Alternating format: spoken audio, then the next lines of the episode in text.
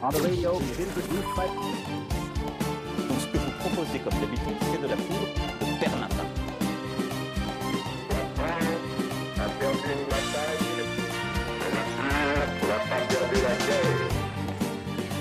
I have a dream. One day. It's one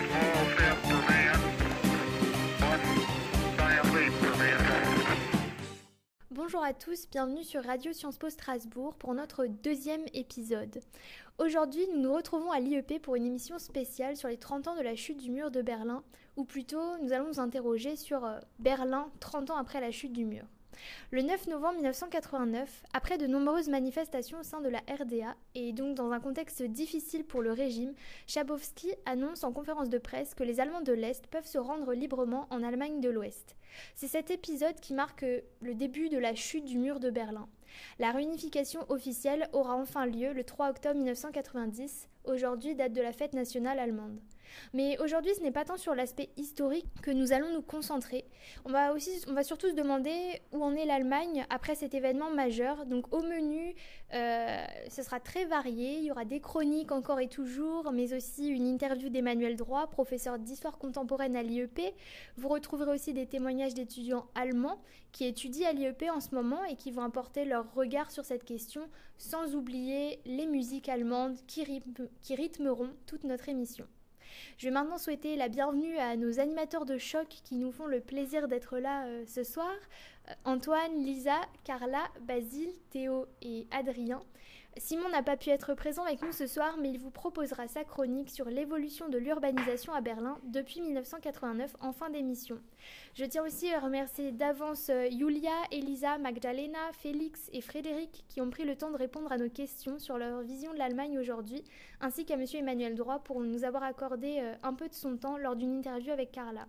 Personnellement, euh, j'ai eu envie de retenir une image de cet anniversaire de la chute du mur, c'est celle euh, de l'installation géante sur le boulevard du 17 juin qui mène à la porte de Brandebourg, Euh, une installation artistique par l'artiste américain Patrick Shearn qui a fait installer en fait euh, 100 000 banderoles multicolores sur lesquelles étaient inscrits euh, 30 000 messages de paix.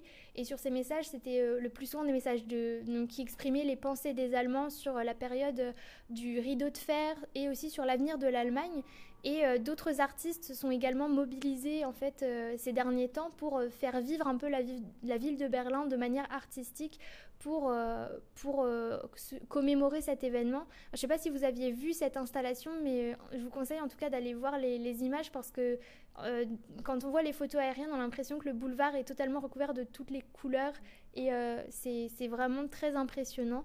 Donc euh, voilà, c'était euh, juste pour entamer un petit peu l'émission et vous, vous conseiller de regarder un petit peu ce qui s'est fait euh, en termes artistiques ces derniers temps.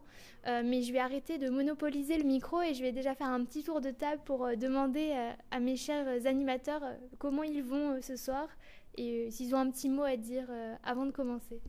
Alors bonsoir. Euh, un mot, un mot sur euh, l'Allemagne. Bah, tu parlais toi de ce que tu as retenu Euh, en ce moment, donc j'ai pas très original, j'ai lu ça en cours d'allemand, mais ça m'a paru assez intéressant. C'est un, projet d'une artiste allemande qui, dans un quartier Pankow à Berlin, a en fait collé donc des autocollants un peu partout qui permettent d'accéder sur un site internet à des témoignages de tout un tas de personnes qui ont vécu donc cette période charnière. Et donc parmi ces témoignages, certains vraiment très intéressants. Ça va du militant à l'artiste, au médecin, c'est très varié, donc euh, faites-y un tour si cette période vous intéresse. Euh, bonsoir, bah, moi c'est Antoine, pour ceux qui ne reconnaissent pas euh, ma voix. Et puis bon, bah, forcément, vu le thème de, de l'émission, je, vais, je vais parler de, donc, de ces 30 ans de la chute du mur de Berlin. Et puis, je vais défendre plutôt un côté joyeux de, de, cette chute du mur, parce que tout le monde n'a pas célébré cette chute du mur. Alors euh, bonjour ou bonsoir, euh, ben c'est Carla. Euh, donc moi j'ai euh, participé aux interviews de Emmanuel Droit et euh, Monsieur Mélenchon. Euh, donc euh, j'espère que leurs euh, témoignages, euh, enfin leur euh, leur savoir euh, vous apporteront un point de vue euh, euh, certain sur l'Allemagne. euh, voilà. Euh, bonsoir, c'est Théo. Alors euh, moi ce soir je vais pas tellement revenir sur la chute du mur en tant que telle, mais je vais plutôt parler de l'importance du sport euh, en Allemagne euh, divisée et comment le sport symbolise justement l'opposition entre RFA et RDA. Bonsoir à tous, c'est Adrien. Vous me connaissez probablement. Vous savez très bien que j'adore les, arts et du coup, vous vous doutez sûrement que de mon côté, j'aborderai du coup le mur, pas tant à travers sa dimension du coup politique ou, sociologique, euh, mais surtout à travers les arts et l'impact symbolique qu'il a pu avoir euh, dans ces différents domaines.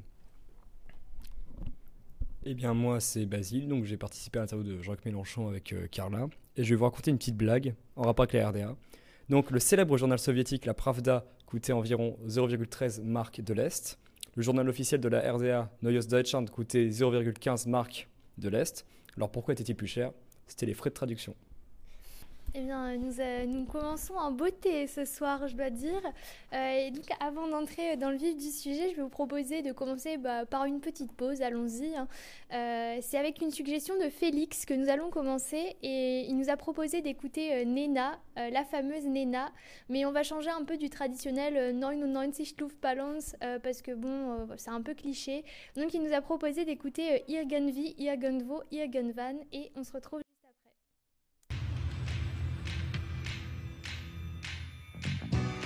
Stück durch Raum und Zeit, Richtung Unendlichkeit. Fliegen Motten in das Licht, genau wie du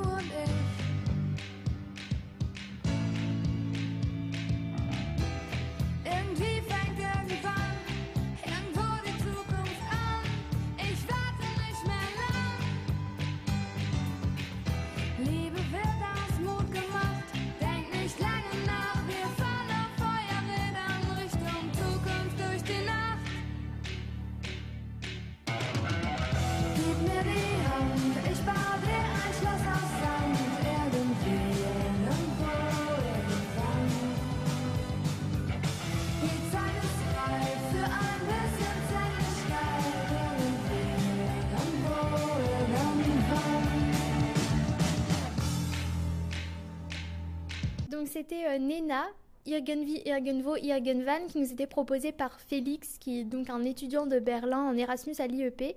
Euh, et juste pour la petite histoire, en fait, on s'en est rappelé là pendant la musique. Euh, en fait, cette, musique a, été remise un peu au goût du jour il y a. 3-4 ans, il me semble, euh, parce qu'un humoriste allemand qui s'appelle Jan Böhmermann, qui en fait a fait une parodie musicale sur euh, cette chanson, et à la place de Irgenvi, Irgenvo, Irgenvan, il chante Erdo I, Erdo O, Erdo An. Et donc euh, dans cette chanson, il critique en fait le régime de, de, Erdogan en Turquie et ça a provoqué un véritable incident diplomatique entre les deux pays puisque donc cet humoriste est poursuivi en fait par le régime d'Erdogan pour des faits, je pense, de, pour diffamation, etc. Et, euh, et donc euh, Merkel était un peu dans une position délicate parce qu'elle devait euh, à la fois prendre position pour un humoriste allemand qui, voilà, qui a exprimé ses idées avec la liberté d'expression. Et à la fois elle était un peu prise en porte-à-faux par rapport à ses relations qui doivent rester, euh, devaient rester en tout cas privilégiées avec la Turquie, euh, surtout qu'en 2015, donc date à laquelle ça s'est passé, c'était le moment où elle devait conclure un accord avec la Turquie par rapport à la crise des réfugiés. Donc c'était vraiment un moment de tension et cette, chanson, je vous recommande quand même d'aller l'écouter parce que la parodie est assez rigolote en soi. mais voilà, il faut être conscient que ça a provoqué un véritable incident diplomatique derrière. donc voilà. Et donc, euh, je vais maintenant laisser la parole à Antoine. Et je pense que ta chronique, alors elle va peut-être pas susciter autant de débats que euh, la parodie de Jan Böhmermann, quoique, euh, mais je vais te laisser nous en parler un petit peu plus, puisqu'il me semble que tu vas évoquer euh, l'article du Monde diplomatique, en tout cas celui qui était en une récemment, et qui parlait de l'annexion de la RDA. bah, merci beaucoup Lucie. Bah, effectivement, tu as bien raison, je vais parler euh, d'un article paru dans l'édition euh, de novembre euh, du Monde diplomatique, portant le nom, je cite, Allemagne de l'Est, histoire d'une annexion. Vous l'aurez compris, le monde diplomatique fête les 30 ans de la chute du mur de Berlin avec toute la subtilité qu'on lui reconnaît. Jean-Luc Mélenchon, totalement en phase avec le monde diplomatique, avait, avait tweeté, je cite, Enfin le mot juste pour nommer ce qui s'est passé il y a 30 ans. Une violence qui n'en finit plus de se payer. C'est évidemment excessivement risible. En lisant Mélenchon, on a carrément l'impression que le peuple de RDA n'a subi aucune violence et qu'il ne fallait pas qu'il se soulève contre cette dictature communiste. C'est évidemment euh, excessif pour toutes les victimes de la RDA. Mélenchon, comme souvent, se laisse aveugler par son idéologie. Et c'est bien dommage parce qu'il est fort sympathique. Je note au passage le double standard partisan du monde diplomatique. Nous n'avons pas vu d'article pour dénoncer le dictateur Maduro. En revanche, il y avait foison d'articles pour attaquer l'opposition qui ne veut que le respect de l'état de droit et de la démocratie au Venezuela. Mais bon, concentrons-nous sur cet article de, sur, la RDA. Le monde diplomatique laisse entendre que cette réunification a été forcée, sans approbation du peuple de la RDA. C'est inexact. Comme vous le savez, le mur de Berlin tombe le 9 novembre 1989. Le 18 mars 1990 ont lieu pour la première fois de l'histoire de la RDA des élections législatives libres. Je note d'ailleurs que les auteurs de l'article ne précisent pas qu'il s'agit des premières élections libres de RDA. Ces élections sont, sont gagnées à une très large majorité par la CDU avec 48% des voix. C'est un succès. Suivi euh, d'un parti de type SPD, c'était pas encore le SPD, mais euh, voilà, c'était pas loin dans les idées, 22%. Et enfin, le parti héritier euh, du parti unique SED qui avait la main mise sur la RDA depuis, depuis la séparation de l'Allemagne, après la Seconde Guerre mondiale. Et ce parti n'a obtenu que 16,4% des voix, une véritable claque. La CDU a clairement fait campagne sur la réunification. Il n'y avait aucune ambiguïté. Euh, et donc le peuple a clairement fait savoir qu'il voulait euh, la réunification. Peu après, le nouveau Parlement de RDA utilise l'article 23 de la loi fondamentale d'ORFA pour faire une demande unilatérale d'adhésion. C'est très important parce que ce n'est pas une fusion, c'est une adhésion unilatérale. Ce qui veut dire que, en somme, la RDA euh, accepte d'abandonner toute, sa constitution, tout son modèle de planification pour rejoindre le modèle de. Ce qui peut être critiquable en soi, parce que la RFA ne va pas du tout modifier son système. Rien ne, change. C'est vraiment la RDA qui doit s'ad- s'adapter euh, à la RFA. Euh, et donc l'adhésion deviendra effective le 3 octobre 1990. Un peu plus tôt, le 17 juin 1990, le nouveau Parlement de RDA vote la loi sur la Treuhandanstalt. Euh, bon, bah, j'ai mal prononcé, mais euh, en gros, c'est l'agence fiduciaire allemande, ce qui est un nom un peu barbare. Elle a été chargée de privatiser les entreprises allemandes. Cette agence va privatiser 8000 entreprises à la hâte en quelques, voilà, en 2-3 ans. Euh, et donc forcément, ça va amener à brader beaucoup d'entreprises. Ici, l'article a tout à fait raison de dénoncer euh, la, manière dont ont été gérées les privatisations, parce qu'en voulant vendre le plus vite possible, en voulant s'adapter au modèle de la RFA, au modèle capitaliste, le plus rapidement possible, bah, vous ne pouvez que brader finalement, puisque vous voulez vendre à tout prix et à n'importe qui. Euh, donc forcément, bah, toutes les entreprises de l'ex-RDA, qui parfois pouvaient être performantes pour certaines, ont été bradées. Ça a été une véritable curée, pour reprendre le titre d'un livre de Zola. Euh, choisir une période de transition plus longue aurait été évidemment plus euh, judicieuse. Et évidemment, ces facteurs d'inégalité, puisque toutes ces entreprises ont été rachetées par des Allemands de l'Ouest. Ce qui fait qu'aujourd'hui, euh, aucune entreprise allemande cotée n'a de siège social en, RD en ex-RDA, ce qui est absolument incroyable. On pourrait se dire, non, il n'y en a même aucune à Berlin. Tous les sièges d'entreprises cotées allemandes sont dans l'ex-RFA. Donc, ce qui est évidemment euh, problématique et choquant quand on regarde des cartes de ce type. Et il faut bien sûr dénoncer les multiples cas de corruption qui a eu lieu avec euh, cette agence fiduciaire. Et l'article a encore une fois raison euh, de les dénoncer. Ce qui avait d'ailleurs provoqué la création d'une commission d'enquête parlementaire. Autre problème soulevé à juste titre par l'article, l'unification monétaire. À partir du 1er juillet 1990, il a été décidé que 1 Ostmark, c'est-à-dire la monnaie de la ex- ex-RDA, valait 1 Deutschmark. Certes, politiquement, ça avait un sens, on voulait réunifier, donc on s'est dit, bon, bah, les monnaies sont égales, euh, et puis voilà. Sauf qu'économiquement, c'était une hérésie. La Bundesbank euh, s'était même fermement opposée, parce que pour elle, bon, bah voilà, euh, 1 Ostmark, ça valait pas un Deutschmark. La, la valeur officielle, c'était euh, 1 Deutschmark pour 4,4 Ostmark. Donc vous voyez un peu euh, l'écart. Et donc du, jou- du jour au lendemain, on décide que euh, c'est l'égalité, alors que l'Osmark valait beaucoup moins. Évidemment, cela implique des gains de pouvoir d'achat considérables pour les habitants de l'RDA. Tout d'un coup, ils peuvent acheter tous les produits occidentaux. Mais revers de la médaille, ou plutôt revers de la pièce, euh, les- tous les produits de RDA deviennent inexportables, puisque forcément bah, vos biens deviennent de plus en plus chers. Or, la RDA était beaucoup moins compétitive que la RFA, 30% de moins. Euh, ce qui implique que toutes les entreprises euh, vont, faire faillite. Et alors, il faut combiner ça aux privatisations, donc c'est un véritable désastre économique, hein, il n'y a pas d'autre mot. À la fin de l'année 1991, la production industrielle, entendez bien, a chuté de 70%. Un tiers des entreprises ont fait faillite et le taux de chômage touche 20% de la population. C'est assez inédit dans l'histoire économique parce que généralement ce, genre de, nombres ou de chiffres, on les retrouve dans des cas de guerre civile ou de, ou guerre.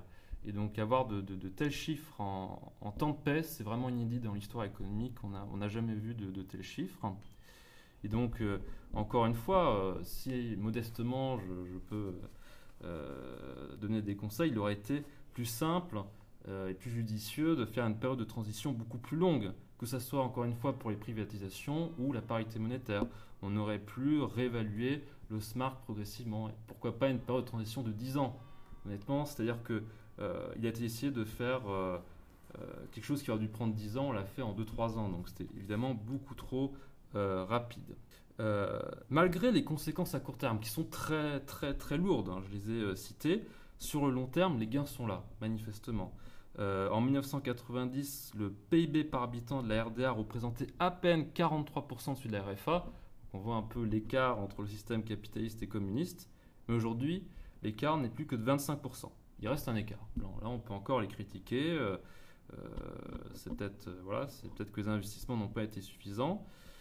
Cependant, les gains sont considérables et les Allemands de l'Est n'ont jamais été aussi riches. Et, euh, et la RFA n'a pas été que cruelle, puisqu'elle a quand même transféré 2000 milliards d'euros à l'ex-RDA pour se moderniser, pour moderniser les, infrastructures notamment. C'est quand même le plus gros transfert de richesse de l'histoire. Euh, et puis si vous avez écouté ma dernière chronique, euh, pour moi le gouvernement allemand devrait investir encore plus. Mais c'est une autre, autre chose. En clair, oui, la réunification a été mal gérée, c'est incontestable. Elle a été douloureuse, mais sur le long terme, les gains pour le peuple de ex-RDA sont considérables. Un niveau de vie décuplé et surtout la liberté et la démocratie. Ces mots sont totalement absents de cet article. Il y a une sorte de déshumanisation, euh, ce qui est assez incroyable pour euh, un article dans le monde diplomatique qui, sans cesse critique le capitalisme comme déshumain. Donc c'est quand même assez, assez, euh, assez incroyable. Et j'ai envie de dire, la liberté a toujours un prix. Et si on peut justement condamner les méthodes de la réunification, laissez-moi vous dire que c'est un prix bien faible sur l'autel de la liberté. Comme disait à juste titre John Kennedy dans son célèbre discours du 26 juin 1963 à Berlin, je cite, Notre liberté éprouve certes beaucoup de difficultés et notre démocratie n'est pas parfaite.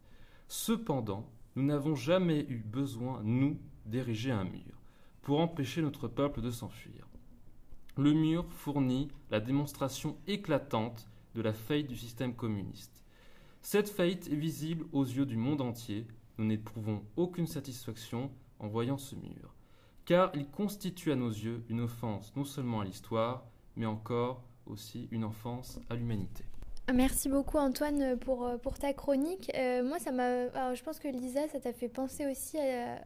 Ça m'a rappelé pas mal ce que les étudiants allemands qu'on a interrogés à l'IEP euh, nous ont dit. Euh, alors, le fait que la réunification se soit faite dans un temps trop court par rapport à, ce qu'il fallait, euh, ça c'est. euh, il me semble que Yulia en a pas mal parlé et vous l'entendrez tout à l'heure justement développer un petit peu ce point et puis son point de vue d'allemande. Par contre, le fait que. Euh, tout soit très positif. Ils ont beaucoup nuan- nuancé ça. Enfin, j'ai eu l'impression, en tout cas, que c'est vrai que l'Allemagne de l'Est, il y a encore beaucoup de difficultés aujourd'hui économiques euh, et euh, beaucoup de chômage. Et donc, c'est des points intéressants qui ont été soulevés aussi par, par les étudiants allemands que vous pourrez retrouver tout à l'heure. Je ne sais pas si tu as un, un mot à ajouter par rapport à ce qu'on a entendu. Moi, je pense qu'ils le diront mieux que moi, mais oui, exactement, qu'il y a cette espèce de fracture qui persiste et justement pousse à un vote AFD euh, largement supérieur en ex, euh, ex-RFA. RDA, oui. Mais je pense qu'en effet, c'est- il il l'expliquera mieux que moi. Et euh, comme tu as parlé justement de l'article du Monde diplomatique et de la réaction de Jean-Luc Mélenchon, peut-être que nos deux euh, intervieweurs d'hier soir pourront, euh, pourront peut-être euh, réagir, parce qu'il me semble qu'il en a parlé hier euh, pendant l'interview. Ben, Jacques Mélenchon, c'est pas, il n'est pas très germanophile. hein. Bon, il n'est pas tellement germanophobe, mais lui, il est, c'est un Méditerranéen. Il aime bien euh, l'Espagne, l'Italie, le Maghreb. Je me souviens, une fois, il avait dit Je ne comprends pas le, sens du terme le couple franco-allemand. Il n'y a, rien de lubrique entre la France et l'Allemagne. mais oui, oui il, a, vite fait un peu parler de, ce sujet. Mais on avait fait une question que vous entendrez euh, sur la- sur l'Allemagne. Euh, Il a parlé, il a fait un petit détour par ce sujet. Oui, bah, comme l'a dit Antoine, il s'oppose euh, totalement à la méthode de, réunification euh, qui a été faite entre la RDA et la RFA. Euh, il n'a pas vraiment précisé quelle était pour lui, quelle, était, quelle aurait été la meilleure solution. Est-ce qu'il aurait dû avoir une fusion un peu politique tout en garantissant la, la démocratie? Il n'a pas vraiment expliqué. Euh, mais c'est clair qu'il nous a assuré que pour lui c'était une véritable annexion et euh, il nous a rappelé voilà, que bon, la France n'avait pas grand chose à voir avec l'Allemagne et, c'est toujours intéressant d'avoir son point de vue euh, sur ça. Aussi, j'aimerais juste revenir sur la fin de la chronique qui porte plus. Enfin, c'est juste pour faire un petit écart. Je trouve ça un peu paradoxal par rapport à ce qu'a dit Kennedy et la politique de Trump aujourd'hui. À l'époque, c'est euh, bah, le mur, les murs, euh, on érige des murs, mais euh, c'est mal vu, c'est ce que fait l'ennemi, c'est ce que font les régimes totalitaires, et, ben- aujourd'hui, ben, c'est ce que font les démocraties pour se protéger. Donc c'est assez paradoxal, et voilà, c'est intéressant de voir le point de vue de deux présidents différents à ce propos. J'ai aussi un tout petit écart à faire, euh, un peu sociologique, euh, par rapport à ce qu'avait dit Lisa sur le vote AFD en Allemagne. Donc on lit souvent qu'il y en a beaucoup qui votent euh, donc pour l'extrême droite en Allemagne, en, ex-RDA, parce qu'il y a eu il y a des frustrations liées à, la réunification. Mais j'avais lu il y un article qui, hum, qui liait ça plutôt à, une tradition, on va pas dire ancestrale, mais par exemple quand on regarde les cartes électorales de la République de Weimar, le parti nazi faisait ses meilleurs scores dans ce qui correspond maintenant à l'Allemagne de l'Est. Donc je pense que c'est pas c'est pas juste de la frustration. Voilà, c'est tout. Ouais, et puis euh, le vote, euh, le vote AFD, enfin, je pense qu'il y a oui, des explications historiques et, euh, et puis il y a aussi le fait que finalement il faut nuancer un peu cette idée d'un vote AFD qui ne serait que le fait de classes les plus populaires en Allemagne. Ça a été démontré par de nombreux sociologues et de nombreuses études. En fait, c'est pas mal de classes moyennes en fait qui sont qui, qui, qui votent pour l'AFD aujourd'hui, en tout cas euh, en Allemagne de l'Est essentiellement, mais euh, aussi en Allemagne de l'Ouest évidemment. Il ne faut pas oublier que le vote AFD il est assez présent partout. Euh, et ouais, c'est des classes moyennes qui ont plutôt une situation économique assez stable. voilà, qui font pas partie des classes supérieures, mais qui ont un mode de vie très correct et qui justement votent AFD plus par comme, euh, comme un moyen, ouais, une réponse euh, pour euh, se protéger en fait, plutôt par, une, par rapport à une peur de perdre leur statut actuel en fait. Et c'est assez intéressant ce vote, ce vote, ce vote AFD en Allemagne. Enfin voilà, c'est quelque chose sur lequel il faut, il faut se pencher, je pense. Bon, bah, je vous propose qu'on écoute l'interview d'Emmanuel Droit désormais. On l'a rencontré donc, il y a deux semaines avec Carla. Et euh, on lui a posé des questions essentiellement sur euh, oui, la manière en fait, dont euh, ça s'était passé, en fait, la chute du mur. Par exemple, comment les, les intellectuels d'Allemagne de l'Est bah, avaient survécu, entre guillemets. Est-ce qu'il il y avait eu... Enfin, je fais un petit, un petit teasing, vous aurez les réponses dans l'interview, mais par exemple, comment les intellectuels... ont, ont vu leur position changer, c'est-à-dire par exemple les universitaires. Qu'est-ce qu'est-ce qu'on a fait des universitaires d'Allemagne de l'Est? Est-ce qu'ils ont été intégrés au modèle ouest-allemand ou est-ce qu'ils ont finalement été écartés? Euh, On a aussi posé des questions bah, par rapport aux hommes politiques d'Allemagne de l'Est. Qu'est-ce qu'ils ont fait après la chute du mur? Et puis on a également euh, posé des questions plus bah, par rapport à l'enseignement euh, dans les écoles, comment c'est enseigné cette période-là dans les écoles aujourd'hui? Et, et puis ça, c'est des points aussi sur l'enseignement qu'on retrouvera dans les témoignages qu'on a fait, bah, les témoignages des étudiants allemands qui nous ont un peu expliqué euh, euh, cet enseignement, en fait, comment il l'avait vécu. Donc je vous propose euh, désormais d'écouter Emmanuel Droit et on se retrouve juste après. Donc nous sommes maintenant en compagnie du professeur Emmanuel Droit, responsable du master relations internationales de l'IEP de Strasbourg, euh, professeur d'histoire contemporaine. Donc votre champ de recherche se concentre essentiellement sur euh, l'histoire socioculturelle de la RDA. Vos travaux portent aussi sur euh, l'histoire de la mémoire collective en Europe. Et nous allons aujourd'hui en fait vous poser quelques questions sur euh, la chute du mur et plus particulièrement donc sur les 30 ans de la chute du mur puisque c'était il y a quelques jours maintenant. Euh, ma première question, en fait, c'est euh, j'aimerais savoir euh, quelles ont été les recompositions du champ politique, en fait, du champ du pouvoir après la chute du mur? que sont devenus les anciens dirigeants de l'ex-RDA Comment s'est recomposé ce champ du pouvoir? Alors en fait, comme la, la réunification a reposé en fait sur le principe d'intégration de l'ancienne RDA dans l'ancienne RFA, euh, le champ politique s'est caractérisé dans les années qui ont suivi la réunification par euh, une, une grande stabilité autour euh, de, de- de quatre grands partis, les deux grands partis traditionnels qu'on appelle en allemand les, les Volksparteien, c'est-à-dire la, social-démocratie et, la démocratie chrétienne, et puis euh, deux partis euh, plus petits qui correspondent à, à l'héritage du libéralisme allemand d'un côté, avec la FDP, et puis euh, l'héritage du, euh, gauchisme culturel de 68 avec, les, euh, avec le, le- Parti des Verts. Et puis on a eu euh, euh, une extension de ce champ politique avec l'intégration euh, euh, du parti, euh, le, PDS, qui était le, Parti démocratique socialiste, qui était l'héritier euh, de l'ancien Parti socialiste unifié d'Allemagne, qui était au pouvoir en RDA entre 1949 et, et 1989. Et ce parti est devenu, euh, euh, entre le début des années 90 et le début des années 2000, un parti régional qui a, su euh, progressivement capter euh, les, frustra- les frustrations, les protestations, la colère euh, euh, d'un certain nombre d'habitants de l'ex de l'ex-RDA.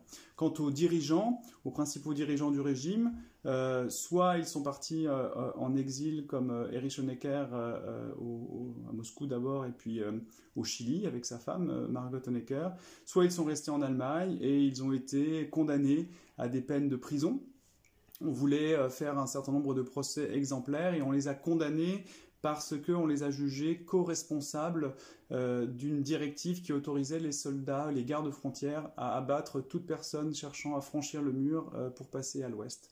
Donc des gens comme Erich Milke, le chef de la Stasi, ou encore Egon Krenz, le, dernier secrétaire général du SED, ont fait quelques mois ou quelques années de, prison et puis au plus tard à la fin des années 90, ils ont été, euh, ils ont été libérés. D'accord. Et donc après avoir évoqué les dirigeants politiques, euh, j'aimerais aussi qu'on évoque la question des intellectuels. Euh, il y a notamment un article en fait de Denis Goldel, euh, Geist und euh, la question lancinante du rapport des intellectuels aux politiques. Et dans son article, en fait, il s'interroge sur l'effacement des intellectuels de l'ex-RDA Mhm. après la chute du mur et, et donc après l'unification. Comment on peut expliquer cet effacement? Est-ce que, par exemple, les recompositions qu'il y a eu dans le champ, notamment universitaire, c'était fait euh, dans le but euh, euh, dans le but d'effacer ces intellectuels de l'ex-RDA parce qu'ils avaient été proches du régime ou est-ce qu'il y a eu d'autres explications? Alors c'est en partie, en partie lié à ce que vous, ce que vous venez de présenter. Il y a eu toute une entreprise de, à la fois de délégitimation, de disqualification, parfois de stigmatisation euh, de ces anciens intellectuels qui avaient une position ambiguë à l'époque de la RDA. Euh, on le voit bien euh, aussi dans le, film La vie des autres, c'est-à-dire qu'on a des intellectuels qui étaient euh, en gros euh, une catégorie socioprofessionnelle privilégiée euh, euh, avec un, certain nombre de privilèges comme l'accès à, la littérature de l'Ouest, comme la possibilité de, passer à, l'Ouest pour, faire des promotions de, livres ou pour publier leurs livres à, l'Ouest. Ils, étaient, bien payés, leurs pièces étaient jouées dans les théâtres, ils avaient une, belle couverture médiatique. Et, tout ça s'est brutalement effacé du jour au lendemain, d'une part parce que certains euh, ont, vu ressortir leur passé de, collaborateurs euh, inofficiels auprès de, de euh, parfois à tort ou à raison. Le cas le plus célèbre étant, étant le cas de l'écrivaine Christa Wolf, était une grande intellectuelle de l'époque de la RDA et qui, euh, à deux courtes périodes de sa vie, au début des années 60, a collaboré avec la Stasi, mais euh, elle fournissait de tellement, tellement de mauvaises informations que la Stasi elle-même avait décidé d'arrêter la coopération avec elle. Et le dossier est ressurgi au lendemain des années 90 et, et ça l'a profondément euh, marqué puisque c'était en gros une, chasse aux sorcières et une mise à mort. Une mise à mort médiatique. Euh, plus largement, les peintres euh, euh, ou, les, dramaturges ont vu évidemment leur, vie radicalement changer dans la mesure où ils n'avaient plus de contrats, plus de débouchés pour leurs œuvres, et, et avec ce regard un peu de supériorité ouest-allemande qui fait que ils, ont été, ils ont été disqualifiés. Quant aux universitaires, euh, euh, là aussi, euh, toutes les matières, toutes les disciplines, tous les professeurs dont on jugeait la proximité avec le pouvoir très, très étroite ont été, ont été éliminés ou ont été disqualifiés, soit par des arguments politiques, idéologiques ou, par leur coopération avec la police politique. Et des commissions d'universitaires ouest-allemands ont, épuré les universités est-allemandes, ce qui a permis à de jeunes, euh, de jeunes docteurs et de jeunes chercheurs ouest-allemands qui n'avaient pas de poste à l'ouest de, euh, de rebondir et de faire leur carrière en Allemagne de l'Est. Donc, euh, concernant l'éducation, euh, quelle est la place de la mémoire du mur de Berlin euh, aujourd'hui dans les écoles allemandes?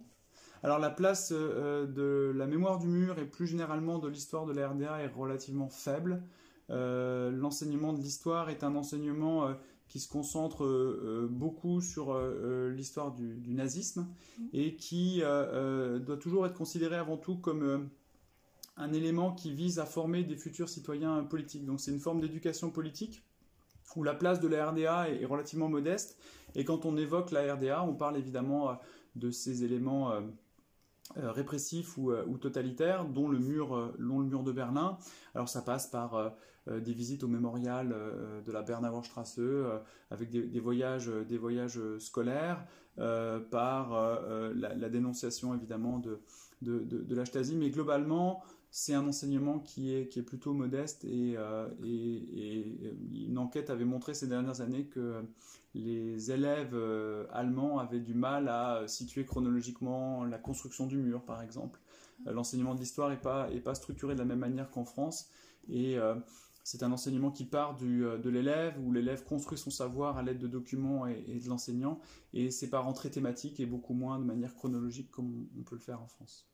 Et euh, juste par rapport à cet enseignement, est-ce que c'est une volonté, par exemple, des, des différents ministres d'éducation, vu que la politique de l'éducation en Allemagne elle est à l'échelle des Länder, est-ce que c'est une volonté en fait de plus accentuer sur le côté du nazisme, qui est une mémoire qui a profondément marqué euh, l'Allemagne, et euh, justement euh, d'éviter d'évoquer cette, euh, cette séparation entre les deux Allemagnes pour... euh, Non, c'est pas forcément une, une volonté de ne pas évoquer euh, la RDA ou de la mettre euh, de, de côté, mais c'est vrai que le nazisme prend une, telle, prend une telle place dans la mémoire, dans l'espace, dans le- les discours politiques, qu'il y a eu un, un transfert aussi de, de- de cette importance-là dans, dans les, les- les nouveaux Länder. Alors ça veut pas dire qu'à l'époque de la RDA, on parlait pas de nazisme, mais on parlait plutôt de fascisme. Et on dénonçait toujours euh, une petite clique de fascistes euh, qui avait réussi à prendre le pouvoir et entraîner le peuple dans, euh, dans la catastrophe. Alors qu'en Allemagne de l'Ouest, très rapidement, euh, la responsabilité elle a été étendue à l'ensemble du peuple allemand. C'était une responsabilité euh, euh, collective. Alors qu'en RDA, il y avait les méchants fascistes et puis il y avait les, euh, les, bons, les bons Allemands qui, euh, notamment, avaient résisté euh, et avaient parfois payé de leur vie euh, cette lutte contre le, le- nazisme. Donc il y avait euh, en partie un mythe antifasciste qui a été euh, là aussi balayé euh, au lendemain de la réunification. D'accord. Euh, par quoi explique-t-on le phénomène de nostalgie euh, Est-ce un sentiment encore euh, courant aujourd'hui? Alors, il, est, euh, il existe encore dans certaines couches de la population qui considèrent que elles ont été, elles font partie des perdantes de la, de, la réunification. Alors, l'ostalgie est un, est un phénomène mémoriel qui est à la fois euh, euh, normal et, très spécifique à la, RDA. Il est normal dans la mesure où, euh, arrivé à un certain âge, on, est nostalgique de son enfance ou de son adolescence et donc on recherche d'une certaine manière à, à retrouver le goût du passé, les produits du passé, les vêtements du passé, les jeux du passé. Dans le cas de la RDA, il y a eu une première phase au début des années 90 où, euh, où la mémoire de la RDA a été jetée aux, oubliettes de l'histoire. On l'a, mise de côté, aussi bien à l'ouest qu'à l'est, parce qu'on voulait euh, tourner la page. Et, les Allemands de l'Est avaient, avaient fait le choix euh, du matérialisme occidental et, des libertés euh, démocratiques. Et puis, dans le contexte d'une réunification où, euh, finalement euh, l'expérience de césure a été violente pour eux, c'est traduit par la perte de repères, par la perte de leur emploi.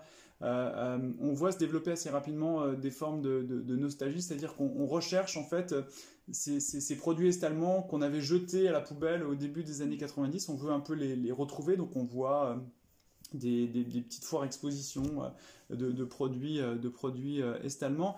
Et puis, cette mémoire positive, c'est aussi une manière de contrebalancer tout le discours politique et, mémoriel officiel sur la RDA présentée comme un État de non-droit, la dictature totalitaire rouge, la deuxième dictature allemande de l'histoire du XXe siècle. Et, et tout ça fait que progressivement, à la fin des années 90, euh, notamment par le biais de, vecteurs culturels comme des films, je pense à Goodbye Lenin ou à Sonnenallee, euh, par la littérature, euh, Zorn und Kinder de Jana Hensel, ou bien les Unsere freie deutsche Jugend de Claudia Rutsch, vous avez progressivement une forme de, de mémoire nostalgique qui est reconnue aussi par les Allemands de l'Ouest, qui est tolérée et qui constitue une forme d'intégration culturelle dans l'Allemagne réunifiée. Et puis on voit ressurgir ces dernières années une forme d'instrumentalisation de, la mémoire, notamment par le, parti d'extrême droite, l'AFD, qui joue sur euh, la, geste euh, révolutionnaire de 1989 pour inviter euh, les Allemands de l'Est qui se sentent encore une fois abandonnés par l'État et de nouveau confrontés à un choc après le choc de la réunification. Vous avez le choc des, réfugiés, des migrants qui, dans une perspective un petit peu paranoïaque pour eux, débarquent en Allemagne et, et leur volent leur argent, leur gymnase, leur piscine. Euh, ils l'interprètent un peu comme ça. Euh, eh bien, l'AFD leur dit euh, reprenez le pouvoir, vous êtes le peuple, donc descendez dans la rue et, euh, faites tomber Madame Merkel. Et c'est une stratégie perverse, mais qui, fonctionne assez bien dans les, dans de l'Est auprès d'une certaine couche de la population pour schématiser en gros les, hommes entre 30 et 60 ans, moyennement diplômés, qui, vivent dans des espaces en marge des grandes métropoles dynamiques d'Allemagne de l'Est. Euh, et enfin pour moi, euh, dans quelle mesure euh, l'ancienne séparation entre DDR et BRD a-t-elle encore des conséquences politiques, sociales et économiques aujourd'hui? C'est-à-dire euh, dans quel domaine voit-on encore des disparités entre ces deux anciennes régions? Alors en effet, malgré la, réunification et malgré quand même, il faut jamais l'oublier, les, quelques 260 milliards qui ont été injectés via l'impôt de solidarité de, l'Ouest vers l'Est, qui s'est traduit par la modernisation des infrastructures, euh, des, des façades des, centres historiques, la rénovation des centres urbains. Il y a des disparités toujours socio-économiques dans la mesure où euh, le chômage est légèrement supérieur à, l'Est par rapport à l'Ouest. Alors l'écart se réduit, mais il est toujours un peu plus élevé euh, à l'Est. L'Est est essentiellement une, zone dés- désindustrialisée. Euh, où euh, il y a très peu de sièges d'entreprises allemandes. Les élites sont toujours des élites ouest-allemandes. On a très peu euh, de personnes à la biographie est-allemande qui actuellement occupent des postes de fonction. Alors ça va certainement évoluer dans, les, décennies à venir avec le, changement de, génération, mais pour l'instant, il y a encore ces disparités-là. Mais à mon avis, il faut que vous soyez plus attentive à ces nouvelles formes de disparités qu'on voit et qui, la France a, bien vu euh, à travers l'épisode des Gilets jaunes, c'est que euh, la, division ou les, les disparités se jouent peut-être pas de manière euh, clivée et orientée est-ouest, mais plutôt selon un clivage entre les grandes métropoles dynamiques qui, rayonnent autour de- d'espaces ruraux bien intégrés à ces métropoles, et puis des espaces urbains et, ruraux en voie de marginalisation qui, euh, qui pour le coup, euh, sont abandonnés, euh, où il n'y a plus de services publics, où, où les gens finalement ont l'impression d'être livrés à eux-mêmes. Et ce clivage-là, ces fractures-là, elles, sont, elles sont presque communes à la France et, et à l'Allemagne. Donc là, il y a moins de spécificité liée à la réunification qu'une spécificité liée, enfin qu'une une adaptation plus ou moins réussie aux enjeux de la mondialisation. Et euh, plus généralement, en fait, euh, pour, fini- pour finir, j'avais une question en fait euh, plus assez générale sur la question de la mémoire collective en Europe. Euh, je ne sais pas si vous avez en- entendu parler de cette résolution qui a été votée au Parlement européen donc le 19 septembre dernier Mhm. sur, je cite, l'importance de la mémoire collective pour l'avenir de l'Europe. Et c'est une résolution qui a Mhm. qui fait de plus en plus polémique, notamment au sein des historiens. Est-ce que euh, vous pouvez nous expliquer le vote d'une telle résolution et euh, nous résumer un peu de, de quoi il s'agit? Alors ça correspond simplement à la volonté et en ce sens, euh, enfin c'est pas choquant, il faut, il faut pas oublier, les historiens n'ont pas le monopole de l'écriture de l'histoire.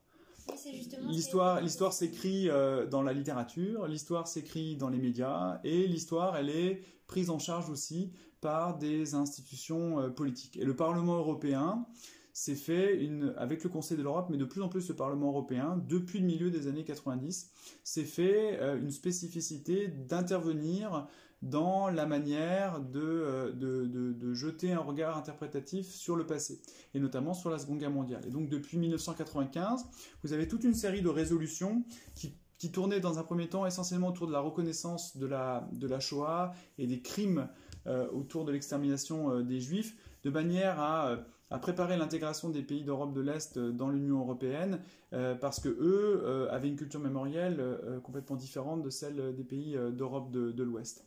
Et en retour, depuis quelques années, on assiste à la structuration d'une sorte de contre-offensive mémorielle portée par des députés baltes, polonais, enfin des députés est-européens, qui euh, souhaitent que, euh, euh, eh bien, si il y a une forme de d'écriture ou d'interprétation de l'histoire occidentale qui s'est imposée à un moment, ils, ils- ils voudraient aussi que leur version de l'histoire soit prise en compte et que notamment on mette sur le même plan les crimes du nazisme et du stalinisme.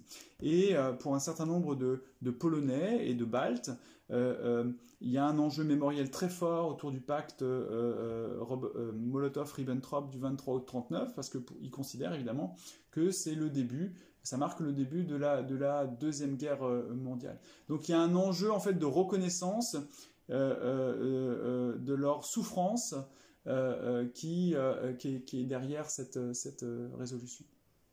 D'accord. Bah, je pense que c'est tout pour nous. En tout cas, je vous remercie beaucoup d'avoir répondu à nos questions. Et Merci on espère que ça éclairera un peu plus nos auditeurs sur la question, en tout cas, que ça illustrera notre émission sur les 30 ans de la chute du mur de Berlin. Merci. Merci à vous. Merci beaucoup. Donc c'était euh, c'était l'interview euh, d'Emmanuel Droit qu'on a enregistré avec Carla, mais je vois que Basile trépigne d'impatience parce qu'a priori il aurait une blague à nous raconter, une deuxième. Alors euh, je te passe le micro. Bon, elle est pas ouf. hein. Euh, pourquoi est-ce qu'en RDA, on n'arrosait pas les buissons? Pour ne pas faire rouiller les micros. Voilà. C'était- C'était tout, merci. C'était la blague totalitaire. Merci euh, Basile pour cet instant humour que je pense nos auditeurs apprécieront. Euh, Est-ce que vous avez, vous avez peut-être envie de réagir un petit peu à ce qu'on a entendu, euh, enfin à ce qu'on a entendu de l'interview Emmanuel Droit, je sais pas notamment sur euh, sur les politiques et puis euh, sur euh, sur les intellectuels parce que le tout ce qui est différence entre Allemagne de l'Est, Allemagne de l'Ouest, Antoine en a déjà un petit peu parlé, et puis ça va revenir dans les dans les témoignages des étudiants allemands, pareil pour ce qui est de l'enseignement, euh, mais quelque chose qui est pas peu abordé, c'est ouais, le- les, intellectuels et puis les hommes politiques. Alors, je sais pas si vous avez des, réactions par rapport à ce qui a été dit? Euh. Moi, ce qui m'a étonné dans ce qu'il a dit, euh, c'est que contrairement, euh, par exemple, à la France, dans les deux cas, c'était une l'expansion de la démocratie contre un régime précédent qui est considéré, enfin, on accuse euh, les gens d'avoir été euh, collaborateurs, euh, etc., comme en France avec Pétain et tout ça. Et du coup, oui, je suis étonnée parce qu'il y a eu zéro épuration sauvage, comme en France. Enfin, en tout cas, j'ai rien lu dessus et Emmanuel Droit, je pense qu'il nous en aurait parlé. Et oui, tout s'est fait par procès. et j'ai lu, aussi des, milliers de procès faits en un jour, ben, jour de la fête allemande, la réunification. Alors, c'est très symbolique et, et euh, ça incline au respect voilà, de la manière dont ils ont traité ça. Et euh, je, je laisse le micro à Basile, il a une- encore une blague. euh, Ah, Celle-là, elle est vraiment, vraiment nulle. Donc, euh, pourquoi est-ce que les agents de la Stasi se, bala- euh, se baladaient toujours à trois? Parce qu'il y en avait un qui savait lire, un qui savait écrire et un pour euh, surveiller ces deux intellectuels. Voilà. Je te remercie de nouveau, Basile. Je pense qu'on va, la prochaine fois, on va intégrer une pastille humour- humoristique euh, dans l'émission. Euh, et si, si vous êtes intéressé, en tout cas, par euh, tout ce qu'Emmanuel Droit a raconté, euh, je vous recommande vivement d'aller euh, voir euh, son livre. Euh, C'est, il a écrit un livre sur euh, la Stasi à l'école, qui étudie comment la Stasi s'est infiltrée en fait dans les écoles, et puis euh, euh, comment euh, les enfants étaient utilisés aussi comme euh, agents entre guillemets, agents informels évidemment, mais euh, et c'est vraiment des questions qui sont qui sont passionnantes et donc je vous recommande en tout cas d'aller voir ses écrits. Je propose qu'on fasse une petite pause musicale. C'est une proposition de Magda cette fois-ci qui nous a parlé du groupe OK Kid et on va écouter Gute Menschen et on se retrouve juste après.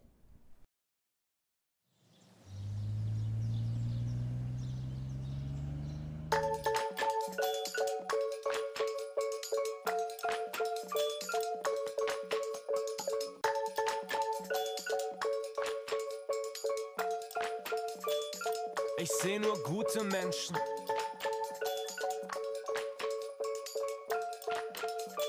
Überall nur gute Menschen. Alles ist einfach, bist du einfach gestrickt. Kein Knoten im Kopf, nur ein Faden am Genick. Und dann ab Richtung Glückseligkeit. Ein Leben im Korsett. Ein guter Mensch verdrängt, was er nicht weiß. Damit sich gute Menschen nicht länger als Opfer fühlen, lernen sie von Kindesbein an Roboter spielen. Donc c'était euh, Gute Menschen euh, de OK Kid, qui était une proposition de Magdalena. Et justement, puisqu'on parle de Magdalena, on va écouter euh, maintenant son témoignage, euh, donc, qui a répondu aux questions donc, de Lisa et de moi-même un midi à la cafétéria. Vous allez entendre cette petite ambiance douce de la cafétéria en arrière-son, en arrière-plan. Et vous allez pouvoir écouter un petit peu bah, sa vision de l'Allemagne aujourd'hui, etc. Et, donc je vais vous laisser avec Magdalena. Magdalena, bonjour. Bonjour. Euh, Pour commencer, est-ce que tu peux te présenter en quelques mots? Euh, oui, moi je m'appelle Magdalena. Euh, je fais mon Erasmus ici. Euh, je suis dans le cinquième semestre de politique et droit, sciences politique et droit en fait. Euh, euh, oui, je suis ici pour un semestre et après je vais rentrer en Allemagne. Et, euh, Et d'où est-ce Ah oui. que tu viens? Oui, c'est important aussi. Euh, moi je viens de Münster, c'est dans l'ouest d'Allemagne, l'ouest nord. C'est au nord de Cologne et euh, Dortmund, oui. Et donc euh, on t'a proposé de venir euh, ce midi pour te demander un petit peu quel était ton ressenti aujourd'hui par rapport à, cette ancienne division en Allemagne entre l'Allemagne de l'Est et l'Allemagne de l'Ouest? Est-ce que ça se perçoit encore aujourd'hui les, différences entre les deux Allemagnes? Qu'est-ce que tu peux nous en dire? Ah oui, je pense euh, ce que tout le monde dit, c'est que euh, non, ce que tout le monde dit, c'est que euh, en l'Est, l'Est Allemagne, il y a euh, beaucoup plus de, de force de droit, de la, droite, de la politique de la droite, euh, qu'en en l'Est d'Allemagne. Il y a des exceptions, comme des, des grandes villes comme Berlin ou Erfurt et Leipzig. Il n'y a pas beaucoup, beaucoup de, de la droite, mais euh, à la campagne, c'est vraiment différent. Euh, et je pense que c'est ça la plus grande différence qu'on a maintenant. Et alors, comment ça s'explique? Oui, c'est dur. c'est dur à expliquer. Tout le monde euh, l'essaye euh, en ce temps. Et euh, je pense que c'est vrai que les structures, les, les infrastructures et tout ça sont vraiment pires là-bas que, que dans, dans l'Ouest. Et il n'y a pas beaucoup de- d'argent là-bas. C'est juste les, ils, ils dépensent l'argent dans, dans les grandes villes et pas dans la campagne. Et il y a aussi la migration de la campagne aux villes, comme, comme en tout le monde en fait. Mais oui, euh, les gens disent que euh, les gens de l'Est Allemagne, ils, ils se sentent un peu euh, tu sais ce que je veux dire? Ils, ils pensent que la politique, ils ils s'en foutent de, de les gens là-bas. Ils, ils ne, ils, ne fassent- ils ne font pas attention à... Oui, oui, Est-ce que c'est le cas ou alors il y a quand même des choses mises en œuvre pour essayer de rééquilibrer un peu euh, Il y a des partis qui, qui disent que ah, maintenant on va vraiment faire attention à les gens là-bas, euh, les gens dans la campagne de l'Est. Euh, et, mais ce sont toujours les, les partis qui sont plutôt à droite. Donc c'est la, partie conservative et l'alternative pour, pour Allemagne qui, disent que oh, oui, on doit faire attention. Et maintenant, les autres partis ils commencent aussi à dire ça, mais je pense que les gens pensent que euh, tous les partis grands qui, étaient là toujours ne vont pas changer euh, leur, comportement.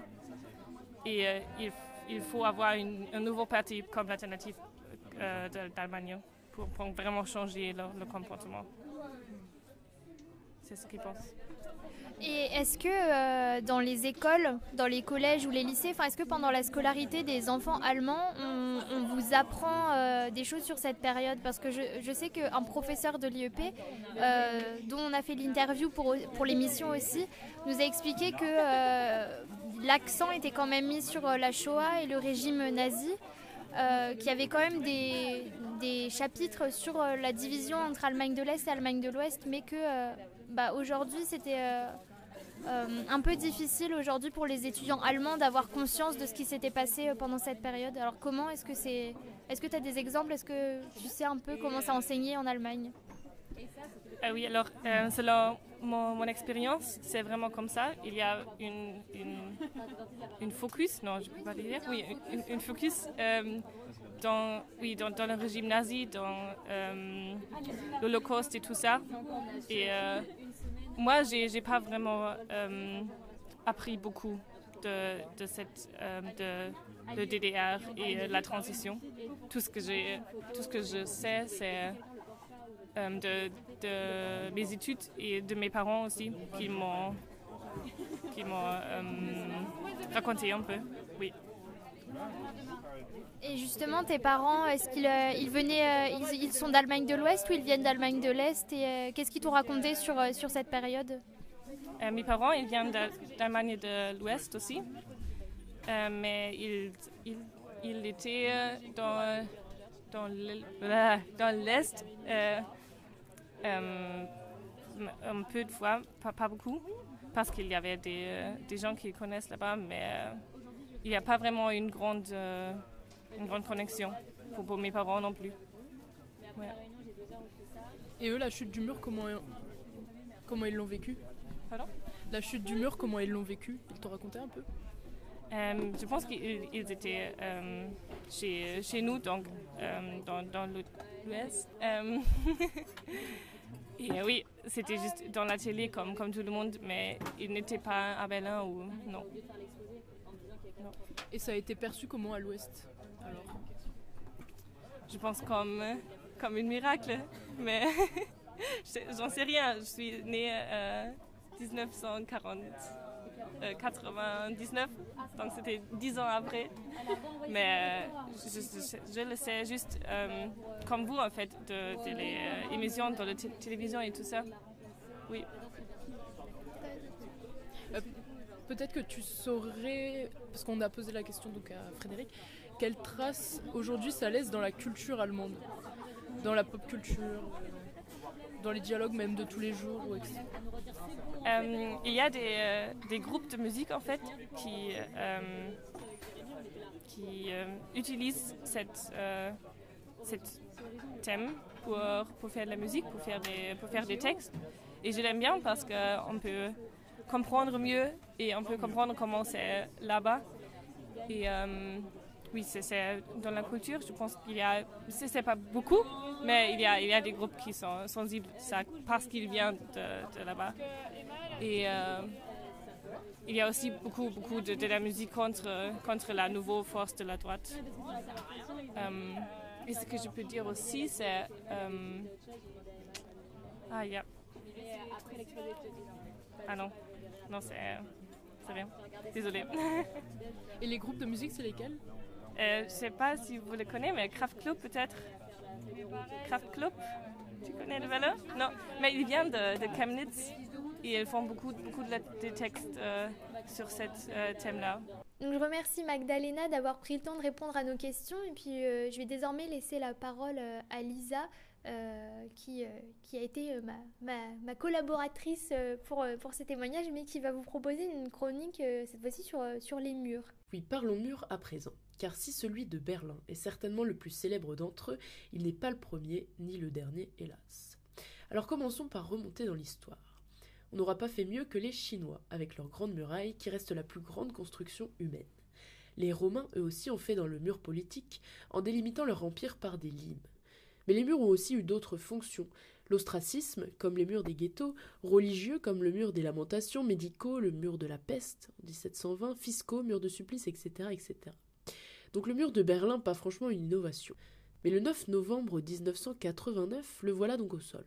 Alors le monde a pu espérer un instant que sa chute signifierait la fin de la séparation entre les peuples, hélas pas du tout.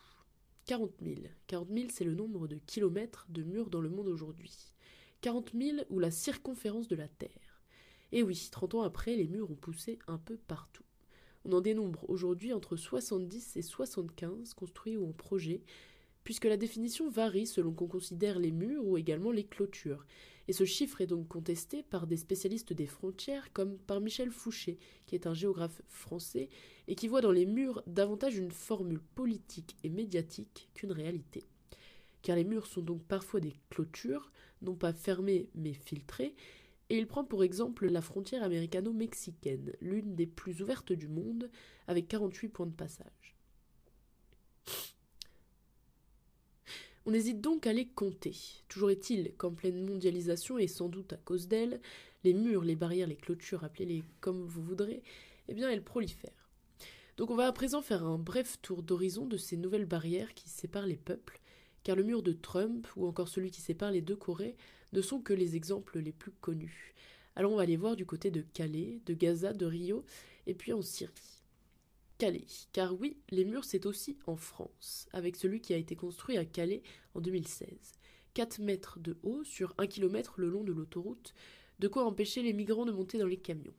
Et ce mur on le féminise, car cela fait tâche dans la patrie des droits de l'homme. Alors gentiment on l'appelle mur anti-intrusion. Et puis on le végétalise, car non, ce n'est décidément pas très beau un mur. Maintenant à Gaza, là-bas le mur s'étend sur 6 km. Il est haut de 6 mètres et descend même sous terre pour empêcher les tunnels. Du béton et des barbelés, 750 millions d'euros, c'est un mur qu'a construit Israël à Gaza pour empêcher les intrusions par la Méditerranée. Il a été achevé au début de cette année, après deux ans et demi de chantier, venant compléter plusieurs clôtures déjà construites depuis 1994. Et à Gaza, jusqu'à l'année dernière, l'armée israélienne a utilisé la manière forte. Pour dégager le terrain sur les zones tampons interdites d'accès, elle a pulvérisé des herbicides par avion, qui forcément ont été transportés dans l'enclave par le vent, et dont on ne connaît pas tous les effets secondaires. Alors si ce mur pénalise évidemment les milliers de civils palestiniens, il pourrait tout de même gêner demain les Israéliens, puisque sa partie maritime retient les courants de sable côté Gaza, ce qui va éroder la côte en Israël. 800 km. Ce mur-là sépare la Turquie de la Syrie. C'est ici un mur étanche, mais parfois seulement. Il a été construit par la Turquie entre 2014 et 2017 contre les djihadistes de Daesh, mais ce mur s'ouvre parfois selon les priorités d'Ankara, et toujours dans un sens. En effet, à l'est, face au Kurdistan syrien, les réfugiés sont interdits de traverser vers la Turquie. Mais en octobre dernier, les soldats turcs, eux, ont pu passer en Syrie, mener leur offensive contre les Kurdes. Et c'est la même chose à l'ouest, autour de la province d'Idlib, le dernier bastion rebelle de Syrie. L'armée turque passe, les 3 millions de civils retranchés dans cette province restent, dont les deux tiers ont fui le régime syrien. Sur Inter, on a pu entendre le témoignage d'Amer, qui s'est réfugié en Turquie avant la construction du mur. Il a voulu faire venir sa mère et son frère rester à Idlib, mais impossible, car le regroupement familial est trop strict. Alors il reste là-bas, dans une situation et avec un niveau de vie catastrophique. À Bagdad, on reconstruit les murs, ce que les autorités irakiennes ont détruit cette année après une accalmie sécuritaire, puis reconstruit il y a quelques semaines face au mouvement social contre le gouvernement. Des mois pour les faire tomber, 24 heures à peine pour les reconstruire. Ils protègent la zone verte, où se trouvent les institutions politiques. La bunkérisation du quartier touche évidemment directement les habitants, et le gouvernement a promis de les retirer à nouveau. Mais ce retrait total, beaucoup d'habitants n'y croient plus. Et on finit avec le Brésil, où les murs protègent les quartiers riches. Ils séparent les favelas des quartiers sécurisés, mais enferment également les plus riches entre eux, quitte à s'approprier l'espace public. Commencée à partir des années 70, cette ségrégation spatiale fait craindre les conséquences sociales de ces enceintes pour riches. Plusieurs études alertent sur le type de société qui se crée avec cette génération qui ne fréquente que des espaces ghettoisés entre des murs. Elle, les murs, elle n'en a que faire, rien ne peut l'arrêter.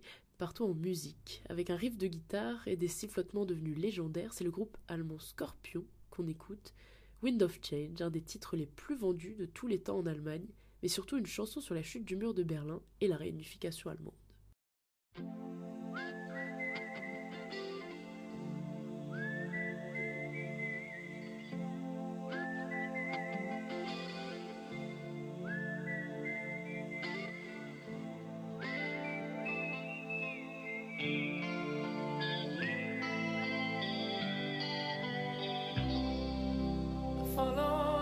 The Moskwa down to Gonky Park, listening to the wind of change. An August summer night, soldiers passing by, listening to the wind of change.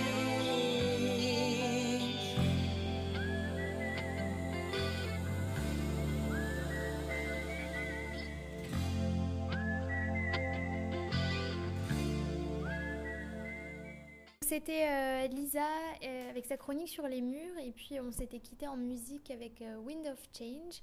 Je vais maintenant laisser la parole à Adrien qui va nous parler des répercussions de la chute du mur dans, dans le domaine de l'art, si je ne me trompe pas. Donc je, te laisse, je te laisse le micro. Alors oui, effectivement, c'est plus ou moins ça. Du coup, je vais rebondir sur ce que, ce que disait Carla tout à l'heure sur les, les milliers de procès en un jour. Elle parlait de la dimension symbolique de ces procès. Ben, moi, je vais vous parler de la dimension symbolique du mur parce que, effectivement, du coup, au-delà de la dimension historique, euh, sociologique ou politique, et, ou, ou économique d'ailleurs, euh, celle dont parlait euh, Antoine tout à l'heure, avec la chute du mur, c'est avant tout un symbole qui s'écroule en même temps qu'un autre naît. C'est finalement une transition, un passage entre un avant et un après, à la fois dans le territoire et dans les esprits de par sa densité symbolique, cet objet de passion qui a été le mur a été euh, du coup jusqu'à aujourd'hui l'inspiration de nombreuses œuvres, variées tant entre les différents supports artistiques qu'entre les différents genres qui les, composent. C'est dans ce cadre, par exemple, que le cinéma, la littérature, la musique et parfois la, peinture ont su étoffer les réflexions autour de cette barrière, tantôt obstacle à franchir, tantôt libération en fonction du contexte historique. Grâce à cela, des œuvres aussi éclectiques que La vie des autres, dont euh, parlait Emmanuel Droit tout à l'heure, il me semble, Un vent de liberté, et Goodbye Lenin ont pu voir le jour dans les salles obscures, au même titre que la chanson Heroes ou euh, Wind of Change euh, qu'on vient d'entendre, et que l'ouvrage par exemple Le sauteur de mur.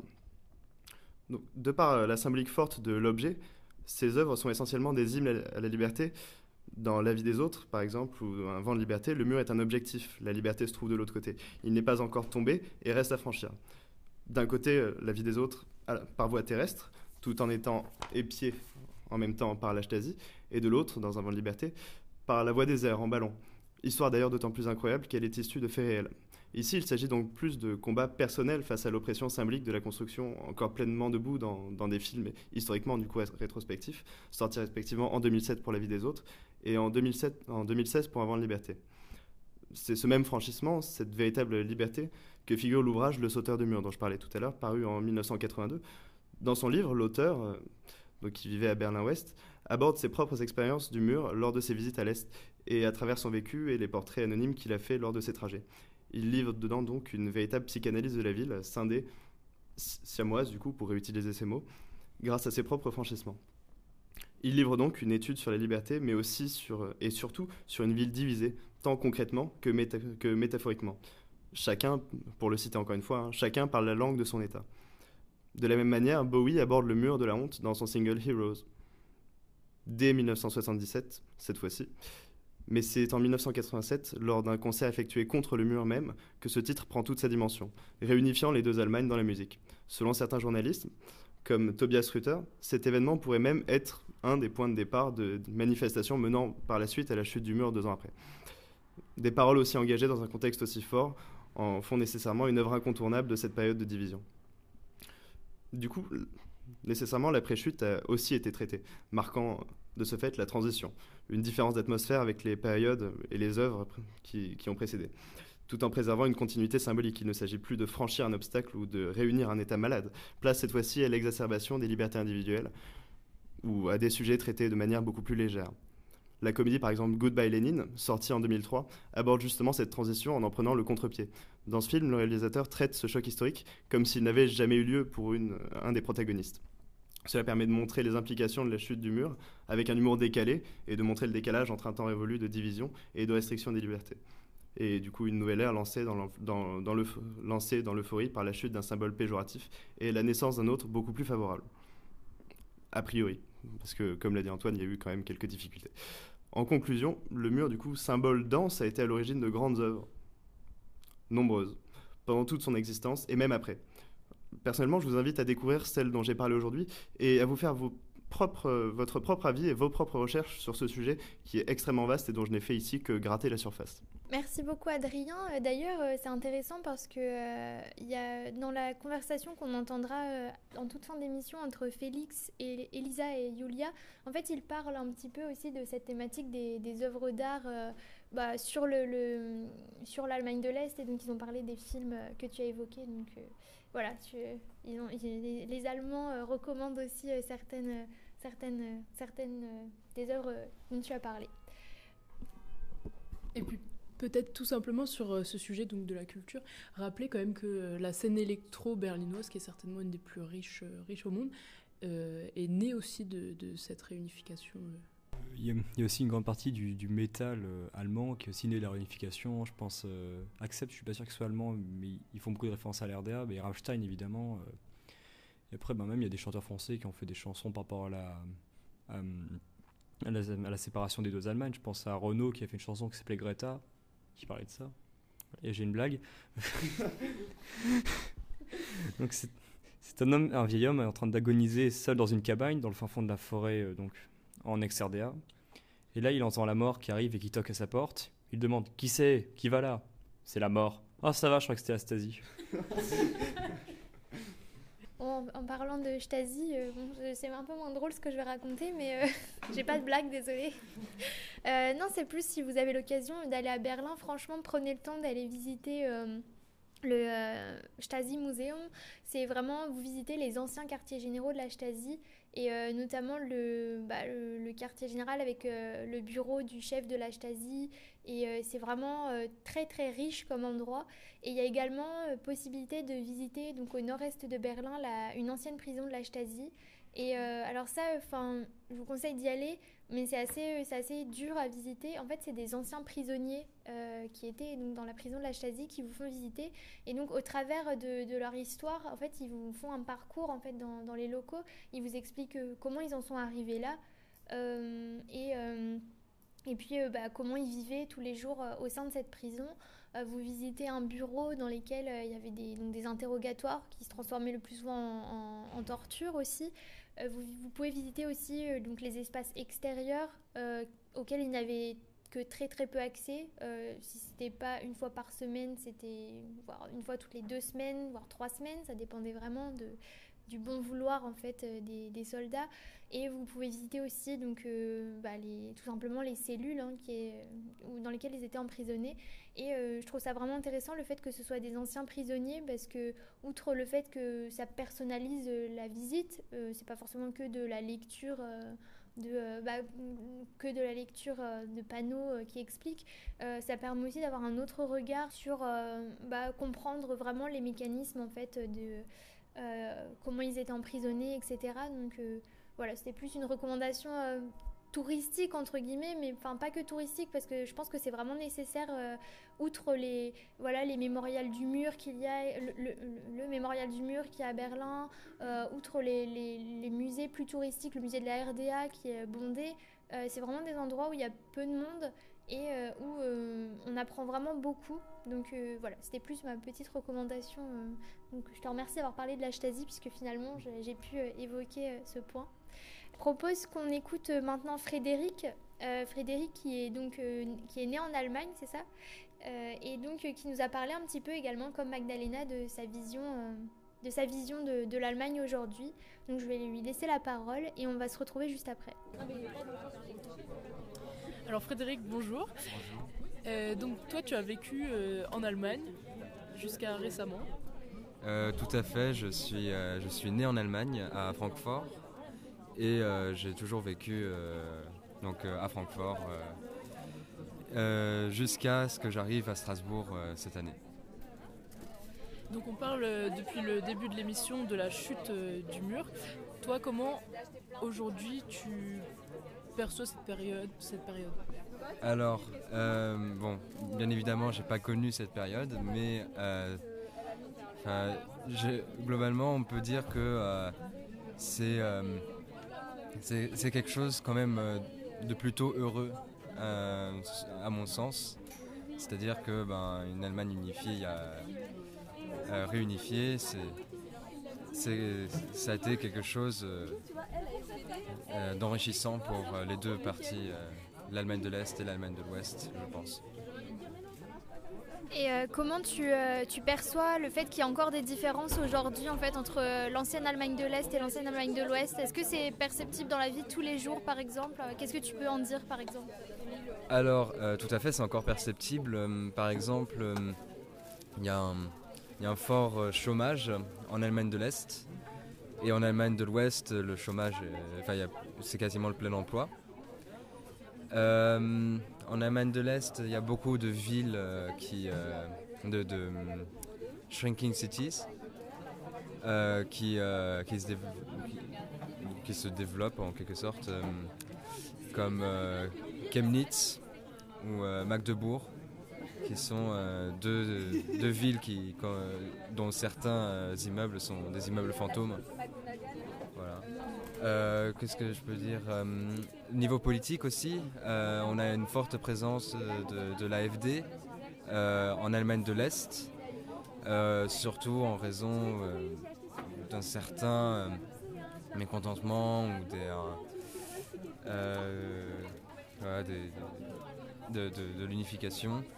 Euh, alors euh, aussi, bon, dans un domaine qui me parle plus, c'est euh, donc dans, le foot. Il y a eu une, une, intégration inégale de, de l'Allemagne de l'Est dans le foot. Avant, avant la chute du mur, avant la réunification, il y avait les, les clubs allemands, est-allemands étaient, étaient payés par euh, l'État. Sauf que euh, quand ils n'ont plus été pa- payés par l'État, eh bien, ils ont, ils, ils pouvaient pas, ils, ils pouvaient pas euh, faire face au club de la RFA, qui était beaucoup plus, beaucoup plus riche qu'eux. Et ils sont euh, quasiment tous tombés dans les divisions euh, inférieures. Il n'y a que deux clubs euh, est-allemands en ce moment. Donc Le- Leipzig qui a été racheté par Red Bull et Union Berlin qui est un autre club, c'est un peu plus particulier. Et aussi au moment de la, réunification, la fédération allemande de football a décidé que uniquement deux clubs est-allemands avaient le droit de, euh, de faire euh, partie de la, de la plus haute division allemande. Et donc, euh, de quelle manière c'est euh, enseigné aujourd'hui en Allemagne, cette période-ci? Euh, alors bon, j'avoue que j'ai pas vraiment.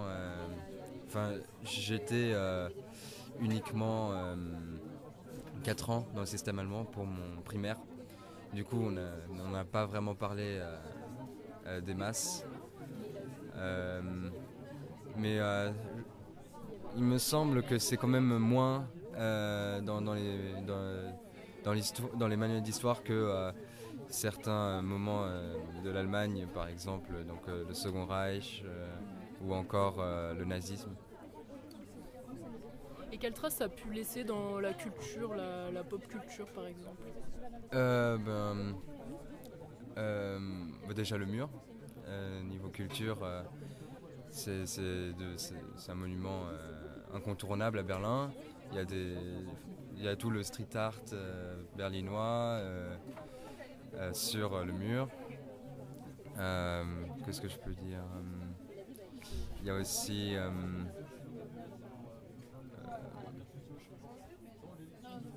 ouais, le- bah, le- tous les, les checkpoints, par exemple, le checkpoint Charlie euh, à Korstrasse, qui est le plus connu. Euh, voilà, et il y a un musée, euh, y a un musée à, ce- à cet endroit-là. Ouais, voilà. Et je sais pas, est-ce que par exemple il y a des, des petits jeux de mots ou des petites références comme ça qui sont faites euh, vraiment quotidiennement euh, par les Allemands ou-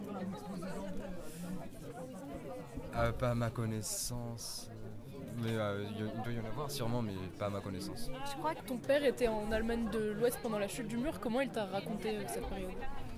Euh, alors, donc avant la chute du mur, il était allé quelques fois à Berlin et il a dit ouais c'était une ambiance pesante dans, dans les deux côtés. Il était dans les deux côtés de Berlin. C'était une ambiance particulière, voilà, un peu suspendue. Euh, euh, euh, mais il disait globalement que l'Allemagne de l'Est avait 30 ans de retard sur l'Allemagne de l'Ouest. Et au moment de la chute du mur, il, m'a raconté que c'était une grande jubilation. C'était le moment, un, grand moment pour lui. Enfin, comme pour les autres. Il n'était pas présent, il était déjà affecté à, Francfort. Mais euh, voilà, il, a, raconté que même, euh, euh, même là-bas, c'était euh, la, la joie était palpable. Euh, donc c'était euh, c'était Frédéric euh, qui nous a parlé donc de sa vision de l'Allemagne et donc euh, avant de avant de faire une petite pause musicale et puis après euh, d'entendre la chronique de Théo euh, il y a Basile qui avait donc non pas une blague cette fois-ci mais une recommandation également euh, à vous faire. Et oui, ben, il y, a un- bout du mur de Berlin qui est à Strasbourg, à la Cour européenne des droits de l'homme, le, bah, devant le bâtiment, quoi, sur, la- sur l'espèce de parvis. Donc euh, vous pouvez aller voir ce petit bout de mur, ce petit bout d'histoire, et voilà. Je propose qu'on fasse une petite pause musicale justement comme on parlait d'Allemagne de l'Est il y a Elisa qui m'a suggéré de passer une musique en fait qui était interdite euh, au moment de la séparation des deux Allemagnes donc elle m'a conseillé euh, The Letter du groupe The Box Tops et donc je vous laisse écouter euh, cette musique autrefois interdite Give me a ticket. Ain't got time to take a train. Lonely days are gone, I'm a going home. My baby just wrote me a letter. I don't care how much money I gotta spend. Got to get back to my baby. Lonely days are gone, I'm a going home. My baby just wrote me a letter. When she wrote me a letter, said she couldn't live without me no Listen, mister, can't you see I got to get back to my baby once more? Anyway, yeah, a ticket for an aeroplane. Euh, donc c'était euh, c'était une musique recommandée par Elisa, euh, donc The Letter du groupe The Box Tops, qui était donc interdite dans l'ex-RDA. Comme on était dans la discussion sur, par rapport aux monuments, etc., donc Basile se demandait si certains d'entre nous avaient visité déjà des, des anciens camps de concentration. donc, oui, donc j'en ai déjà visité un à une heure de Berlin environ. Malheureusement, je me souviens plus du nom, mais c'est vraiment, c'est vraiment bouleversant comme visite à faire en, en, voyant vraiment ce, ce bout d'histoire. Et à, à la fois, on est vraiment mal à l'aise en voyant ça, on est, on est choqué, mais c'est vraiment nécessaire, je pense, de, de voir ça au- au-delà du fait de, lire dans les livres d'histoire euh, ce qui s'est passé. Le voir de ses propres yeux, c'est vraiment quelque chose en plus et qui- qu'il faut faire, quoi. Personnellement, moi, j'ai jamais pu aller euh, visiter un camp de concentration. En revanche, j'ai eu l'occasion de voir Nuit et brouillard, et ça m'a largement suffi. Pour ceux qui se, seraient peut-être trop sensibles ou, euh, ou je sais pas quoi, au, au contexte historique euh, qui- de, de ces, de ces différentes constructions, peut-être euh, arrêtez-vous à Nuit et brouillard. ça fonctionne très bien. Donc moi, je suis jamais allé dans un camp de concentration, mais je pense qu'il faudrait quand même peut-être que j'aille à Dachau pour euh, une espèce de devoir de mémoire, quelque chose comme ça. Moi, j'en ai visité un où les choses en fait étaient très suggérées. Les... Ils avaient remplacé les baraquements parce que tout avait été rasé. Et donc, ils avaient remplacé les bar- baraquements par des, immenses arbres en fait. Enfin, ça suffisait largement pour se rendre compte de, l'horreur de la chose. Et à côté, donc, il y avait un musée très pédagogue, etc. On parlait euh, justement d'un film. euh, moi, c'est pareil. J'avais vu un film qui m'avait euh, beaucoup marqué. Enfin, c'était vraiment très dur. Je sais pas si vous avez vu, c'était Le Fils de Saul. C'était sorti en 2015, ouais, 2015 ou 2016. Et honnêtement, la manière dont il n'y a quasiment pas de parole et c'est tourné vraiment d'une manière où euh, on sort de la salle, enfin, je sais pas, j'ai l'impression que je suis pas la seule à l'avoir vu ici et je m'étais sentie euh, terriblement oppressée. Et c'est vraiment un film euh, pareil, bouleversant, je crois. Et moi, ça m'avait marqué pendant un petit moment, je crois, d'avoir vu, d'avoir vu ce film. Et surtout, c'était impressionnant, c'était ces sons en fait. Tous les bruits étaient, étaient bah, décuplés et c'était très dur. J'ai pas visité de, de, de camp ou euh, vu de film, mais je me rappelle juste euh, la vidéo, je sais pas si vous l'avez vue aussi, si vous l'ont projeté, mais euh, c'est ma prof d'histoire en troisième qui avait projeté un film. Apparemment, c'est obligatoire, ou quelques minutes de, de- d'un film qui avait été tourné par, je sais plus, à la découverte des camps. Je pense que c'est Nuit Brouillard. Ah, c'est Nuit Brouillard Bon, bah, c'est ça, bah, euh, donc, qui a passé un extrait de ce film, et euh, ouais. Et vraiment, c'est ouais, vraiment choquant. Enfin, en fait, étrangement, euh, moi, je suis quelqu'un de très sensible, mais devant, j'avais pas tant pleuré, parce qu'en fait, on est tellement choqué de... On a, on a, on n'est pas habitué à ce genre de vision d'horreur, et les humains qu'on voit euh, empilés dans, des fosses, qu'on voit bouger, enfin, être euh, bougés par des, des tracteurs, quoi, euh, on se dit, mais euh, enfin, c'est tellement irréel, tellement inhabituel que c'est impossible de, de s'imaginer que, ce soit possible, quoi. Et, et ouais, de se mettre à la place parce qu'on a l'impression que ouais, c'est des, c'est, ouais, c'est des cadavres comme des, des objets, qu'on pousse sur le sol. C'est vraiment étrange comme vision. Et d'ailleurs, en Allemagne, euh, il y a pas mal de, de, disons, de discussions qui euh, sont euh, autour euh, justement des, camps de concentration. C'est, notamment, il y a eu un film, c'est, s'appelle Am Ende kommen die Touristen. Donc, si je traduis, c'est À la fin viennent les touristes. Et c'est pareil, enfin, c'est pas forcément un film qui va montrer toute cette période-là, mais c'est juste un film qui va montrer la problématique actuelle, la difficulté en fait entre devoir de mémoire et tourisme en fait, parce qu'il y a une véritable économie qui s'est mise en place dans certains camps, euh, qui est assez malsaine d'ailleurs, euh, quand on voit euh, des gens se prendre en photo sur Instagram près des rails où étaient amenés les corps, etc. Et le film est vraiment bon, hormis le passage histoire d'amour entre le guide dans le camp et une jeune visitante. Bref, voilà, ça C'était pour, je sais pas, mieux faire passer le film sans doute. C'était un peu en trop à mon goût, mais vraiment, il montre vraiment bien cette cette, problématique et cette ambiguïté entre vraiment le devoir de mémoire et puis euh, le fait qu'aujourd'hui ça génère de l'argent. Euh, et donc c'est, vraiment quelque chose sur lequel euh, on peut s'interroger et le film je trouve soulevait assez bien le problème. Donc je vous le recommande en tout cas. Et puis si vous pouvez le voir en allemand pour travailler un peu votre allemand, bah, profitez-en aussi.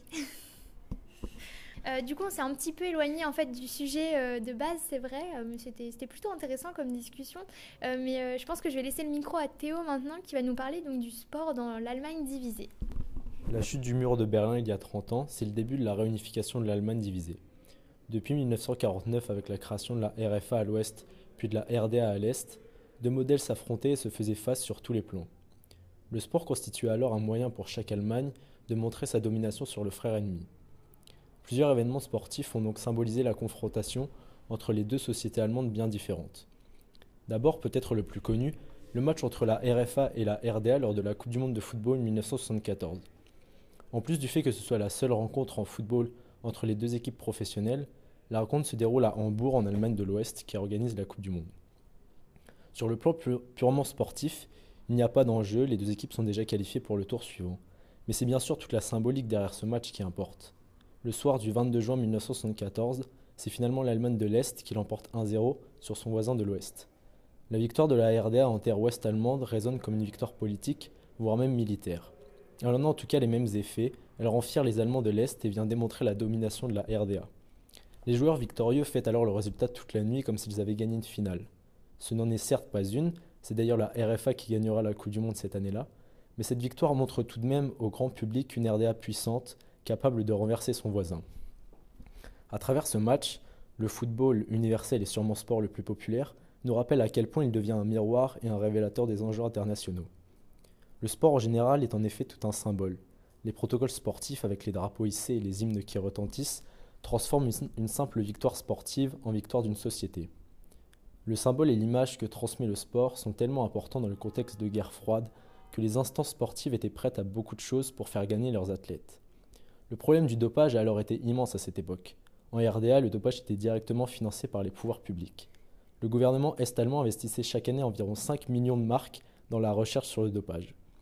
Les athlètes étaient même parfois dopés sans le savoir par les entraîneurs et les médecins, qui mettaient en danger la santé des compétiteurs au nom de la réussite sportive. Beaucoup de sportifs est-allemands en ont plus tard fait les frais, les corps rongés par les produits dopants, entraînant parfois la mort, comme celle de Gerd Bonk, ancien haltérophile. Le dopage en RDA est assez connu, notamment avec les, nage- les nageuses est-allemandes au physique impressionnant dû à l'énorme prise d'hormones mâles. Mais ce n'était pas qu'un fléau à l'Est, puisqu'en RFA aussi, un dopage de masse était organisé. Le même système s'y était développé, financé par l'argent public et touchant toutes les disciplines sportives. La recherche constante de la performance sportive à travers le dopage montre l'impact immense que pouvait avoir le sport dans l'opposition entre deux pays. Le dopage forme, dans ce contexte, peut-être la seule idéologie commune entre les deux Allemagnes à cette époque. Le sport a donc été à la fois un miroir des tensions entre RFA et RDA et un moyen pour chaque camp de démontrer sa domination. Le sport a eu et aura, toujours une connotation politique. Alors que ce soit Beckenbauer contre Sparwasser pendant le Mondial 74, ou bien Heidi Krieger, lanceuse de poids est-allemande, qui a décidé de changer de sexe après les trop fortes prises d'hormones mâles, les sportifs est-allemands ont évidemment grandement participé aux tensions politiques entre les deux pays à travers leurs performances sportives durant la guerre froide. Merci beaucoup Théo pour, euh, ta chronique. Du coup, si moi, ce, que je trouve intéressant, c'est que c'est un peu une problématique euh, qui est souvent euh, passée sous silence, le fait que en fait, les athlètes de la RFA aussi étaient dopés. En fait, on, entend souvent parler justement de ces athlètes de la RDA, etc. Mais, en fait, la RFA a, eu aussi recours à ces pratiques et c'est quelque chose qui vraiment tue en fait. Et je trouvais ça, je trouvais ce point intéressant en fait euh, dans ta chronique. Voilà. Euh, je propose qu'on écoute maintenant une, une musique qui nous a été proposée par euh, Magdalena, qui s'appelle donc, c'est une musique de Von Wegen, Lisbeth, et qui s'appelle Chérie. Chérie comme chérie en français. Et je vous propose qu'on écoute ça et on se retrouve juste après.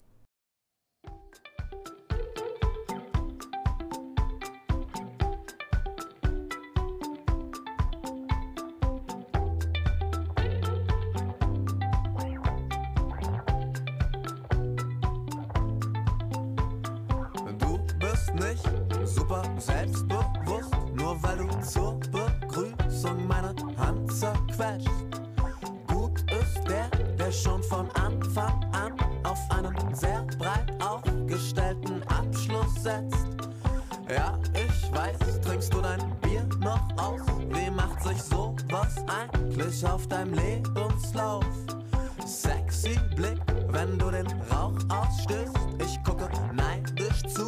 Er sich in Luft auflöst.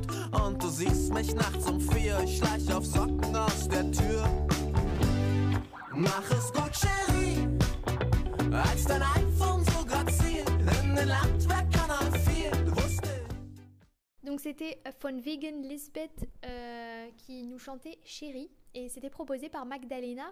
Euh, et puis avant, avant de conclure l'émission, je propose euh, bah, qu'on écoute nos derniers témoignages puisqu'on a eu un- un- un- une petite discussion euh, bah, d'une vingtaine de minutes à la cafétéria donc avec Félix, Elisa et Julia qui ont un peu échangé leurs points de vue différents par rapport, par rapport à l'Allemagne aujourd'hui et donc qui vont faire un peu référence aussi à tout ce qu'on a vu dans l'émission. Donc ça fera une petite conclusion sympa pour terminer. Et puis euh, bah, on se retrouvera juste après pour, euh, pour euh, terminer cette émission. Alors je suis maintenant avec Lisa, donc euh, en direct de la cafétéria de l'IEP pour notre deuxième micro-trottoir euh, avec des, des étudiants allemands qui, euh, qui sont ici avec nous. Euh, donc il y a Julia, Félix et Elisa. Et je vais maintenant euh, leur laisser la parole pour euh, se présenter un petit peu. Salut, je m'appelle Elisa. Je viens de près de Mayence, c'est près de Francfort, alors de l'Allemagne de l'Ouest. Salut, je m'appelle Félix, je viens de Berlin. Berlin-Est ou Berlin-Ouest Berlin-Est, mais ça ne fait pas une grande différence. Bonjour, euh, je m'appelle Julia, je viens de Dresde et euh, maintenant je fais partie de double master franco-allemand avec la Viadrina. Et euh, voilà, je et d'abord j'ai fait une licence à Berlin, à la Freie Universität. Euh, donc notre première question, ça serait euh, pour euh, savoir un petit peu, euh, bah, vous aujourd'hui, comment euh, en tant que jeune, vous, vo- vous, vous voyez qu'il y a, qu'il y a des, des- On entend souvent qu'il y a des différences encore entre l'Allemagne de l'Est et l'Allemagne de l'Ouest, encore aujourd'hui. Et est-ce que vous, en tant que jeune, vous les percevez en Allemagne aujourd'hui? Bah, je peux déjà dire que moi personnellement, je, j'ai- je m'identifie à l'Allemagne en- entière en fait. Je me sens pas comme euh, une Allemande de l'Est par exemple, parce que euh, même si j'ai grandi à Dresde, euh, j'ai eu des parents qui, venaient de, l'Allemagne de, l'Est, de, l'Ouest pardon. Ma mère, elle vient de, Berlin de l'Ouest, et mon père, il vient, de l'Allemagne du Nord, de, de Flensburg tout au nord de l'Allemagne. Et c'est pour ça que je crois, moi personnellement, j'étais pas, j'ai pas grandi dans une culture de, de l'Allemagne de, de l'Est déjà. Avec mes parents, on n'a pas parlé euh, le dialecte euh, euh, en, en sexe là. Et c'est pour ça que ça, rentre aussi dans, le jeu, je crois. Mais après, je dois dire que tous mes, amis venaient, enfin, les, parents de mes amis venaient de l'Allemagne de l'Est. Et c'est pour ça que ça, a eu, bien sûr, aussi une, une influence. mais quand j'étais à l'école et au lycée, je, vraiment, moi, j'avais pas l'impression d'être quelqu'un de l'Est. En fait, je me suis toujours hein, identifiée à l'Allemagne entière. Je sais pas pour vous euh, comment ça a été, mais euh, euh, aussi au niveau de, l'enseignement, de l'histoire. ça, a été très, bien enseigné dans, mon lycée. il y avait les deux parties. On a parlé de l'histoire de l'Allemagne de l'Est et de l'Allemagne de l'Ouest. Enfin, c'était vraiment équilibré, je trouve. Mais euh, j'ai remarqué après euh, qu'il y a quand même des différences. Quand, quand je suis partie euh, pour Berlin pour, pour faire mes- commencer mes études, par exemple, j'ai quand même remarqué qu'il per- persiste des différences quand même. Comme quoi, par exemple? Il y a toujours des préjugés, je crois. C'est peut-être pas dans notre euh, génération-là, mais plutôt la génération de, de nos parents, que, que ça existe des préjugés quand même dans les têtes envers les Allemands de, de l'Ouest et de l'Est, enfin, des deux côtés. Et lesquels? En disant que euh, enfin, les, euh, les Allemands de l'Ouest, par exemple, euh, ne, sont des, euh, des besserwessi. Je ne sais pas si vous connaissez cette, euh, cette connotation, mais euh, les personnes qui savent toujours euh, tout et euh, donnent plein de conseils aux Allemands de l'Est, euh, comment, euh, comment euh, je sais pas, euh, euh, se comporter, euh, ouais, tout ça. Et, euh, et en vrai, j'ai découvert que c'est en quelque sorte, euh, c'est vrai aussi. Je peux euh, euh, commencer par parler un peu de Berlin parce que j'étais aussi né à Berlin. Mes parents, ils viennent de, de l'Allemagne de l'Est. Mon père était né à Berlin de l'Est. Mes grands-parents, ils viennent de là aussi. Et pour moi, ça ne fait pas aucune différence, euh, Berlin de l'Est, Berlin de l'Ouest. Mais je sais qu'il y a beaucoup, beaucoup de gens, pour eux, ça fait une grande différence, par exemple. Je connais l'histoire de mon grand-parent, de, mes grands-parents, et ils racontent et tout ça. Euh, mais pour moi, euh, si je vais à l'Allemagne, euh, à Berlin de l'Ouest, je ne suis pas comme... euh, c'est un monde complètement différent. mais je crois que généralement, Berlin, c'est la capitale, donc c'est très différent parce qu'il y a beaucoup des beaucoup des cultures très diverses, mais si on va au Saxonie, Sachsen ou Brandenburg, c'est très différent parce que on, a fait beaucoup des, les gouvernements, le gouvernement a fait beaucoup de fautes après la Wende de 1990. À cause de ça, la structure et l'économie là est très faible parfois. euh, oui, c'est un peu euh, un peu différent, on peut dire. Il y a encore des différences là entre les länders dans- de l'Est et les länders de l'Ouest. On peut expliquer aussi les résultats de, de de la droite AFD av- avec cela. Et, euh, là, on peut voir des différences, mais à Berlin, à mon avis, c'est pas, c'est pas grave. Est-ce euh, que euh, les, les- hommes politiques, les hommes et femmes politiques allemandes, ils, euh, euh, ils argumentent en politique dans le sens d'un équilibre entre les deux Allemagnes? Ou est-ce que euh, c'est pas une chose qu'ils mettent trop en avant justement Est-ce que c'est un argument politique en fait de vouloir euh, mettre au même niveau les, bah, deux ex-Allemagnes entre guillemets? Euh, oui, je crois que pour les politiciens, c'est en- en- particulièrement dans l'Est, c'est très important de parler toujours de l'équilibre entre les deux, le- l'Est et l'Ouest. Mais euh, et aussi, on a la chancelière qui, qui vient d'Allemagne de l'Est, donc là, ça fait aussi euh, quelque, quelque sorte d'influence. Mais ouf, je ne sais pas. Euh, euh, on a après, après l'année de 1990, je crois que là, les politiciens euh, n'ont pas fait des choix très, très intelligents euh, avec l'économie de l'Est et à cause de ça, on a les différences maintenant et c'est très très très difficile de, de rééquilibrer ça. euh, avec, à cause de ça, je crois que les, euh, les politiciens, ils font, ils essayent, mais euh, on a beaucoup de choses à faire dans l'avenir. C'est pas déjà fini. Sur euh, l'équilibrage, je crois qu'on n'en parle pas très souvent, mais il y a quand même des, situations quand on en parle, par exemple avec le gou- gouvernement, le nouveau gouvernement de Angela Merkel. Euh, ils ont essayé d'avoir euh, assez de femmes et d'hommes d'avoir un équili- équilibrage de, la société et aussi des, personnes de, l'ancien l'Ouest et l'ancien Est. Et euh, il n'y avait pas de, ministre de, l'Est et c'était dans les, dans les journaux. Et après, Angela Merkel, elle a dit, mais moi, je viens de l'Est, alors c'est quand même encore, encore un peu là, je pense. Euh, il me semble que c'est euh, l'AFD qui argumente beaucoup euh, aussi par rapport. Enfin, ils utilisent encore le terme de Wende dans leur campagne politique, je crois, en, Allemagne de l'Est. Oui, enfin, c'est utilisé et de l'AFD et de, de Die Linke, enfin des deux, des deux partis. Et c'est vraiment, oui, c'est utilisé comme instrument politique aussi pour euh, attirer euh, de l'électorat et tout ça. hein. C'est très Ouais. bête.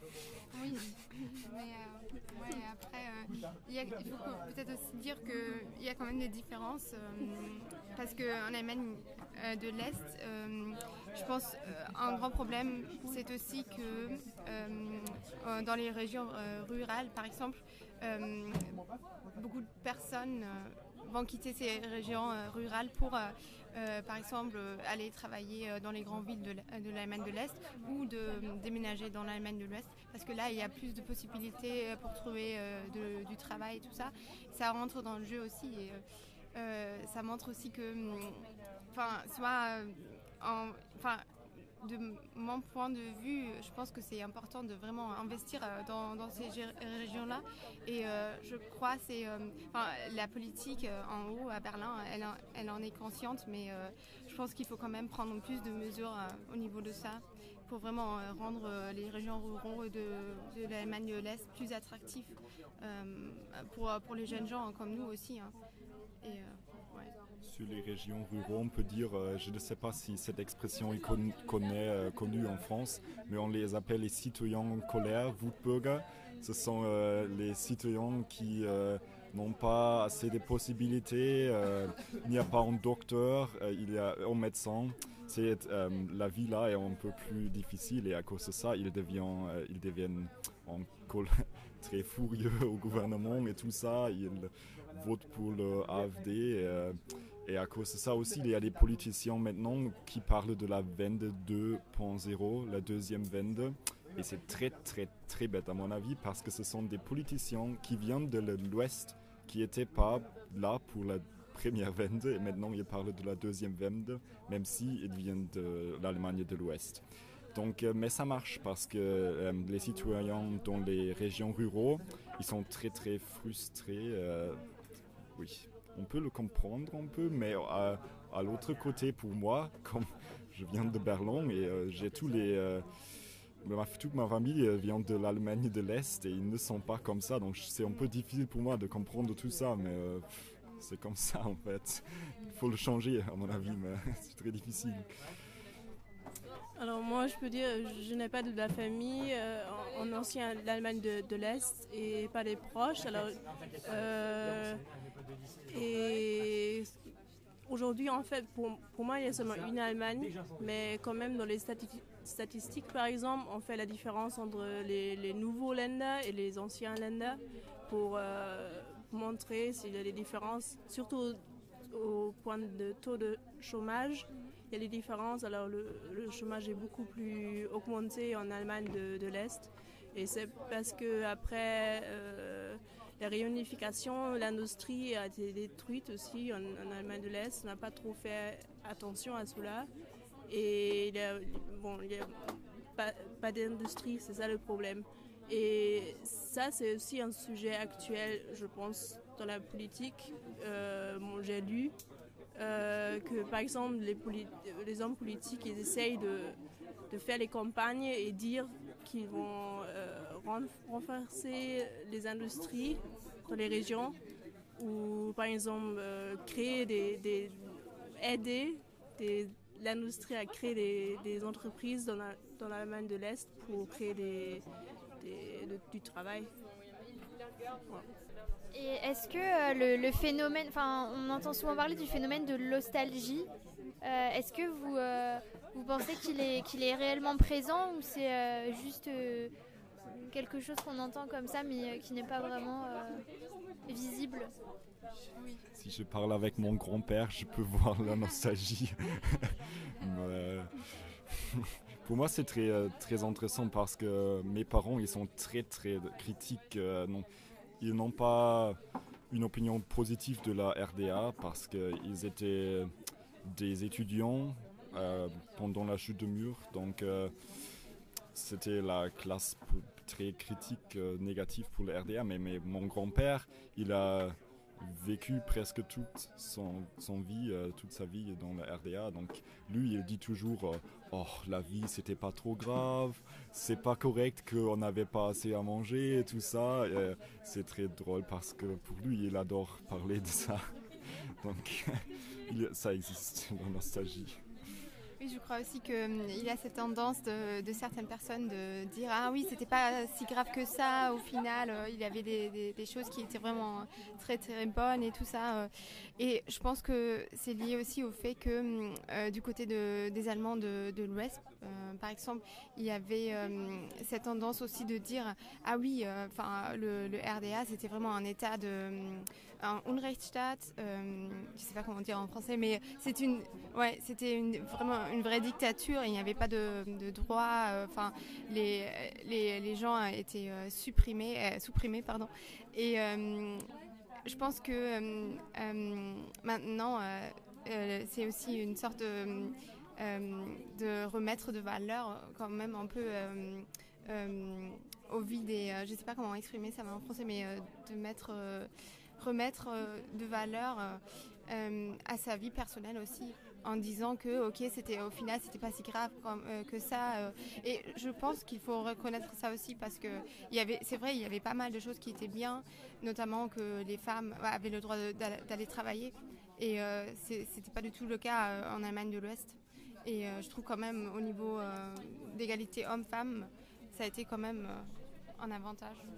Oui, je crois que ça a été assez difficile pour les femmes justement au moment de la réunification pour justement faire comprendre en fait bah, leur position euh, de femmes qui travaillaient par rapport à des femmes en, Allema- en Allemagne de l'Ouest qui euh, restaient le plus souvent à la maison. euh. Enfin, c'était vraiment deux modèles qui, se confrontaient et qui s'opposaient. Je crois que ça a été assez difficile justement pour imposer euh, le fait que les femmes en Allemagne de l'Est, elles étaient plus indépendantes et elles travaillaient. euh. Euh, oui, alors je connais seulement le point de vue de l'Allemagne de, l'Ouest, mais c'est vrai que.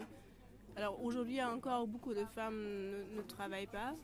Euh, alors, ils s'occupent des enfants ou bien ils arrêtent de travailler pour s'occuper des enfants.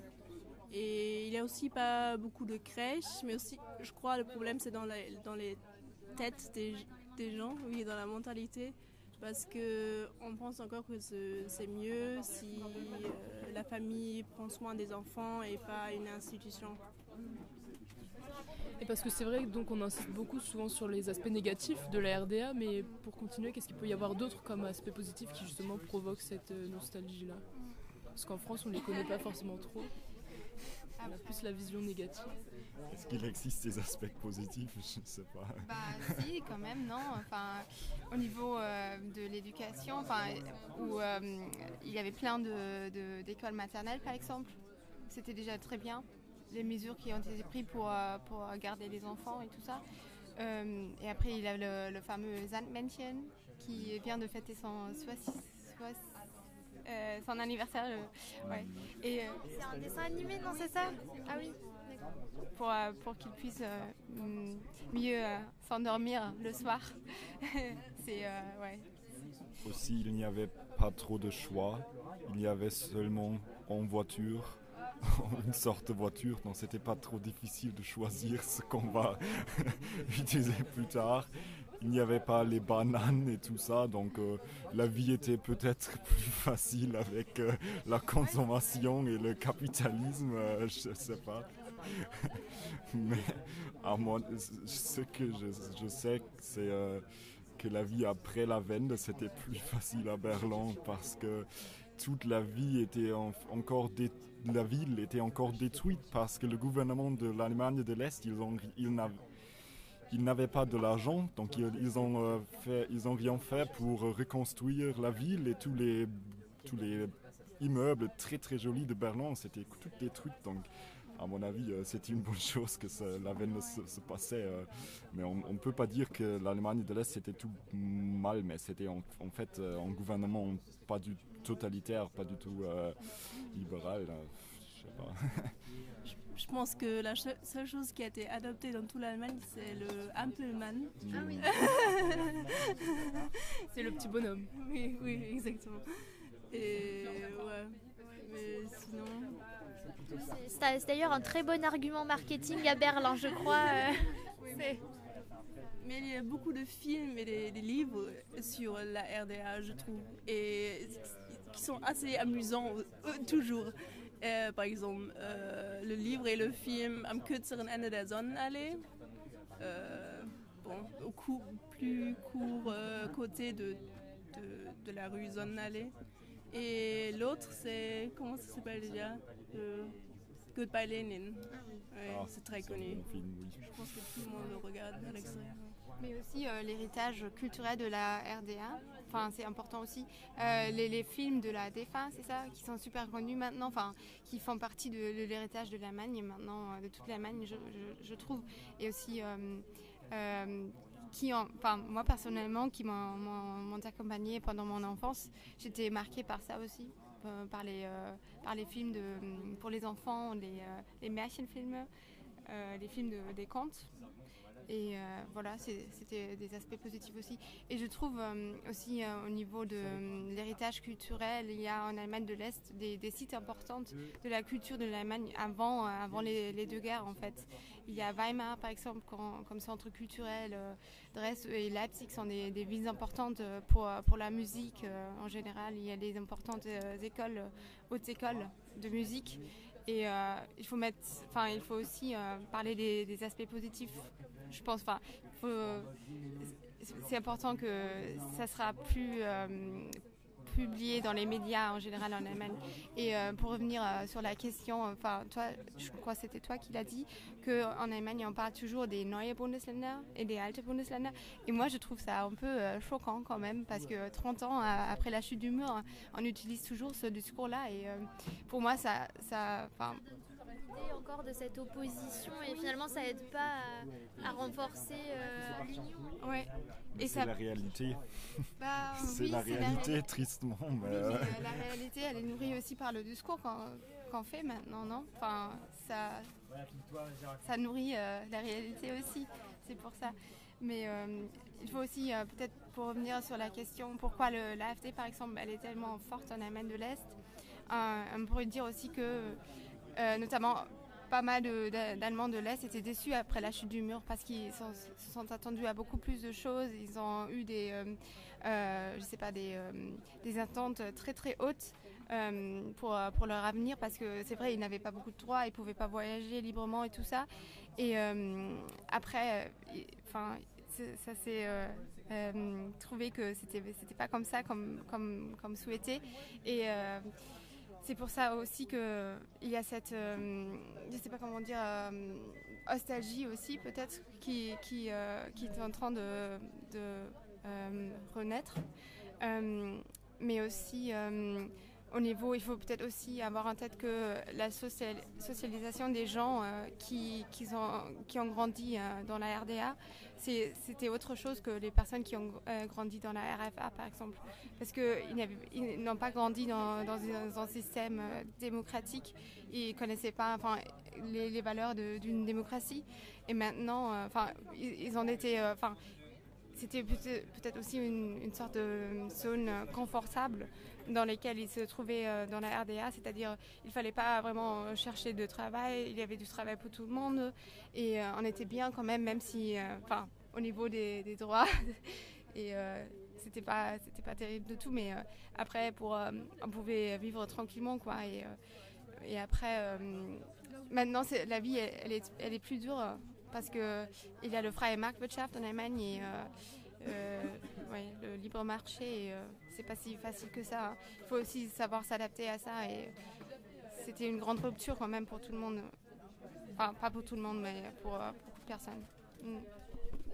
Euh, et euh, pour en revenir euh, à la culture, par exemple, tu avais des choses à ajouter par rapport à la culture en RDA ou, euh, Je peux, par exemple, il y a, je connais pas, est-ce qu'on dit comic en français Peut-être?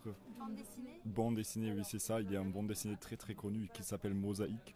Et mon, mon père, il a lu ça pendant toute sa, toute sa vie quand il est petit.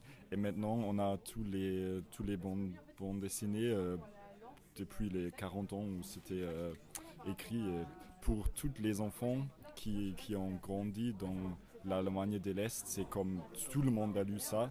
Donc euh, c'est très intéressant parce que en Allemagne de l'Est, il n'y avait pas beaucoup de choix, beaucoup de choses, beaucoup de bandes Disney, par exemple beaucoup de films. Et à cause de ça, il y a une identité parfois très forte entre les enfants qui étaient petits dans la RDA. Et c'est la même chose avec cette bande Disney. Et moi, personnellement, j'ai lu tout ça aussi deux ou trois fois. Donc on- la culture de ça, c'est un peu aussi dans moi, même si j'étais né dans l'année 2000 et j'ai aucune chose avec la- l'Allemagne de l'Est, mais ça, ça reste. Et peut-être pour continuer sur tes parents, ils te racontaient comment ils voyaient eux cette période-là, euh, l'avant-chute du mur, etc. Oui, euh, mes parents, comme j'ai dit, ils, ont, ils étaient des étudiants. Ils étaient, euh, mon père, il détestait le temps dans l'armée parce que on était forcé dans le RDA d'aller aux armées pour euh, trois ans ou un an et demi. Mais si on faisait seulement un, an- et demi, euh, on avait moins de droits et tout ça, donc c'était très, très difficile. Donc il détestait l'RDA pour être honnête. Euh, il a aussi participé dans les manifestations et tout ça. Donc euh, aussi, euh, je ne sais pas si cette chose est très connue, mais après la chute du mur de 1989, il y avait la période d'une année où c'était pas clair si l'Allemagne de l'Est va réunifier avec l'Allemagne de l'Ouest ou comment ça va marcher. Donc il y avait beaucoup des, euh, beaucoup de discours, beaucoup de débats où on a parlé euh, de, l'avenir de, l'Allemagne, si on va juste réunifier ou si on va créer un nouveau pays qui est très proche, bien sûr, de l'autre côté allemand, allemande, mais qui est en fait euh, aussi un, peu différent, qui a des lois différentes parce que en fait il y avait aussi des choses positives dans l'Allemagne de l'Est comme les, euh, les droits de femmes qui étaient plus forts. Et en fait, euh, mes parents, ils étaient un peu déçus de la décision en, euh, le 3, 3 octobre 1990 qu'on va juste réunifier. C'était euh, une décision très radicale et peut-être parfois un peu trop, euh, trop vite parce que ça prend plus de temps pour euh, se, s'adapter euh, à la culture de l'Allemagne de l'Ouest. Peut-être ça serait c'est mieux de s'adapter un peu pour 5 ans, mais comme ça, euh, c'est, ça crée euh, un peu de, soi dans les citoyens de l'Est, je crois. Et euh, est-ce que vos parents ils vous ont raconté un petit peu euh, comment, enfin comment ils avaient vécu la chute du mur, euh, par exemple, je sais pas, Elisa, est-ce que tu- ils t'ont raconté ou c'est pas quelque chose dont, dont vous avez parlé? Oui, alors, euh, ma, oui, ma mère, elle m'a raconté, elle n'était pas à Berlin, en fait, là, elle était en Afrique du Sud.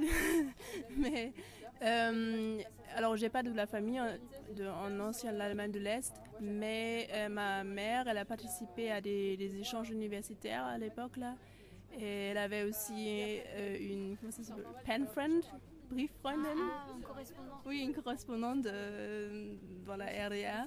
Moi, je trouve ça très intéressant qu'il y avait ce genre d'échan- d'échanges. Et elle est encore en contact avec euh, les, les amis de, de, de ces échanges. Et on, on a visité, on leur a rendu visite plusieurs fois. Et euh, ouais. Enfin, ma mère, elle vient de l'Allemagne, euh, de Berlin de l'Ouest notamment, et euh, euh, le, le lendemain, je crois, de la chute du mur, elle, elle, est- elle s'est rendue proche des frontières pour vraiment accueillir les gens qui venaient de l'Allemagne de l'Est, pour les, souhaiter les bienvenus. Et avec son conjoint à l'époque, ils ont frappé sur, les vo- voitures de l'Allemagne de l'Est pour les, pour les accueillir, sur les trabis qui euh, venaient euh, euh, à Berlin de l'Ouest. Et elle était là, enfin elle voulait absolument y aller parce qu'elle s'est rendue compte que c'est vraiment un moment historique. Et oui, c'est pour ça, elle voulait absolument y aller. Et mon père, il a, enfin, comme, comme il était fonctionnaire, il travaillait pour la télécom. Il était chargé de distribuer de l'argent, Begrüßungsgeld, pour, euh, pour les Allemands de l'Est. Mais donc, bien que mes parents viennent de, de, la- de Berlin de l'Est, ils n'étaient pas là le 9 novembre, mais je crois qu'ils ont visité la, le Berlin de l'Ouest le prochain jour. Et euh, oui, c'était très intéressant pour eux, je crois, mais c'est ça. Bah, peut-être pour finir, euh, euh, on aimerait bien savoir, euh, on entend souvent en France et euh, d'autres étudiants allemands nous ont dit que euh, l'enseignement de cette période-là à l'école, euh, c'était pas quelque chose qui prenait beaucoup de place, euh, que certains étudiants ont plus, enfin, il y a eu plus d'enseignement par rapport au régime nazi, au Troisième Reich, et un peu moins par rapport à la division de l'Allemagne. Alors, est-ce que c'est le cas partout en Allemagne ou est-ce que pour vous c'était différent? Alors, euh, pour moi, pendant ma scolarité, on a le plus parlé sur le régime nazi et sur la RDA, alors, euh, les deux Allemands, euh, les deux Allemagnes. Et, mais ce qu'on n'a pas parlé, c'est la colonisation. Mais c'est autre chose, juste pour dire. Mais on, a beaucoup parlé de, la RDA, du système, de, l'économie. Oui, en fait, c'était vrai. On a parlé beaucoup de l'Allemagne nazie, c'est vrai. Mais après, on a aussi euh, parlé de, des histoires des deux Allemands, euh, pardon. Euh, et c'était euh, équilibré, je dirais. Ouais, ouais. Donc, si je pense de mon cours de l'histoire, c'est seulement l'Allemagne nazi, je crois, mais l'Allemagne nazie, je veux dire, parce que c'est partout dans le cours d'histoire, parce que c'est très, très important. Et pour moi, c'est pas très, tr- très important que je, je apprends des choses sur cela dans, à l'école, parce que j'ai toute la famille qui peut euh, me donner les expériences et tout ça, mais je suis d'accord que c'est quelque chose d'important. et on apprend sur ça, mais on ne peut pas comparer avec le Troisième Reich parce que ça c'est euh, une année de tout, euh, du cours de l'histoire, c'est seulement sur l'Allemagne nazie. C'est euh, la chose la plus importante dans notre cours. Bah, merci beaucoup. Donc c'était euh, donc Félix, Elisa et Julia qui nous ont euh, bah, offert leur témoignage. Euh, je vais remercier donc tous ceux qui étaient présents avec moi aujourd'hui d'avoir participé à l'émission et aussi remercier nos intervenants extérieurs, les étudiants allemands qui ont fait l'effort de parler français alors qu'ils étaient un peu hésitants au début. Et donc ça je les remercie aussi. On va se quitter en laissant la parole à Simon qui nous a enregistré sa chronique à distance. Comme je l'ai dit au début d'émission, il n'a pas pu être là avec nous. Euh, je vais vous souhaiter donc une très bonne écoute et vous dire à bientôt évidemment sur radio.proposscpo.fr. Et puis euh, surtout n'oubliez pas de nous retrouver aussi sur les plateformes de podcast. Euh, je vous dis à très bientôt et comme disent les Allemands, tschüss, bis bald Et en fait, je crois que Basile m'arrache le micro parce qu'il a encore une blague. Mais je vous promets, cette fois-ci, c'est la dernière. Donc c'est Honecker, donc l'ancien dirigeant de la RDA, qui donc est dans ses locaux donc de président de la RDA. Il monte, il monte tout à sa mère, les beaux lustres, les, les beaux meubles, toute la grande décoration.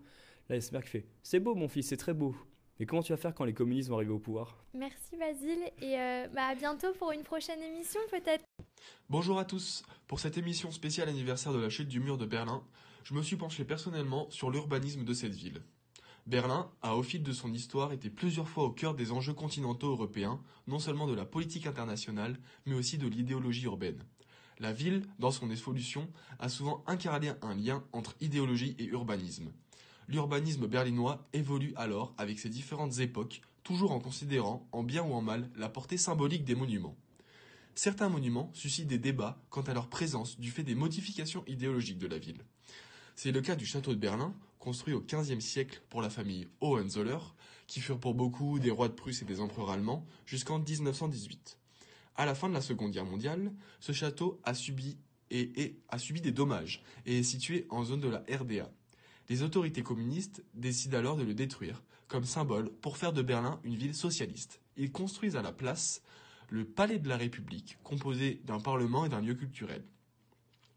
Mais à la réunification, le Bundestag veut reconstruire partiellement le château, et donc implicitement déconstruise ce qui rappelle la RDA. Cette mesure a été critiquée par les anciens Allemands de l'Est, nostalgiques, parfois surnommés l'ostalgie. Le rapport à la ville et ses composantes sont donc motivés par l'idéologie et la contre-idéologie qui exacerbent alors des tensions entre les Berlinois réunifiés. Néanmoins, le gouvernement, le quartier gouvernemental, pardon, a été pertinemment érigé comme symbole de la réconciliation. À la réunification, Berlin redevient la capitale de l'Allemagne. Les institutions y font leur retour. Mais comment s'implémenter et se réimplémenter dans cette ville? Les bâtiments du gouvernement et le parlement ont été installés de part et d'autre de la Spree, de du Spree, pardon, qui est le fleuve qui traverse Berlin, où passait le mur de Berlin. La chancellerie fédérale, le Reichstag et le quartier parlementaire se placent de chaque côté de l'ancien mur. Le Bundestag aussi a déménagé dans le Reichstag, pourtant associé à l'échec de la République de Weimar, en prenant en compte l'expérience du nazisme qui commence par cet incendie du Reichstag en 1933. À la réunification, le pouvoir politique se réintègre dans la ville, de telle sorte à symboliser cette nouvelle union. Le corps politique joint, tant dans l'espace que dans l'idéologie d'un gouvernement uni, les deux pans de la ville anciennement divisés. On s'appuie donc sur le passé historique de la ville pour réorganiser cette dernière, même lorsqu'il s'agit de construire des nouveaux bâtiments. C'est le cas par exemple du mémorial de l'Holocauste de 2005 qui se situe à 200 mètres du bunker dans lequel Hitler s'est fait exploser. Ce bâtiment a souvent été critiqué de gigantesque, sans véritable humanisation du mémorial, composé en effet d'un ensemble de grandes stèles anonymes. Les bâtiments, les habitants, pardon, ont su alors incruster le passé et donc la mémoire directement dans le sol grâce aux Stobelstein, qui sont des petites pierres où se situe le nom d'une victime juive du nazisme, dispersées aux endroits mêmes où vivaient les différentes personnes. Les Berlinois eux-mêmes individualisent la mémoire à travers la ville. Quant au fameux mur de Berlin, aujourd'hui, sur les 155 km de murs qui divisaient la ville, il n'en reste que 3 Classé monument historique.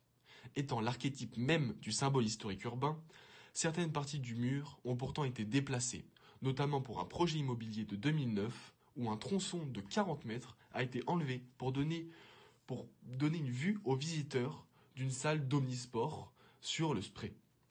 Ce projet a vivement été critiqué par la population. On constate donc un décalage étonnant entre cette incarnation pure de l'histoire et les enjeux touristiques et économiques de cette capitale.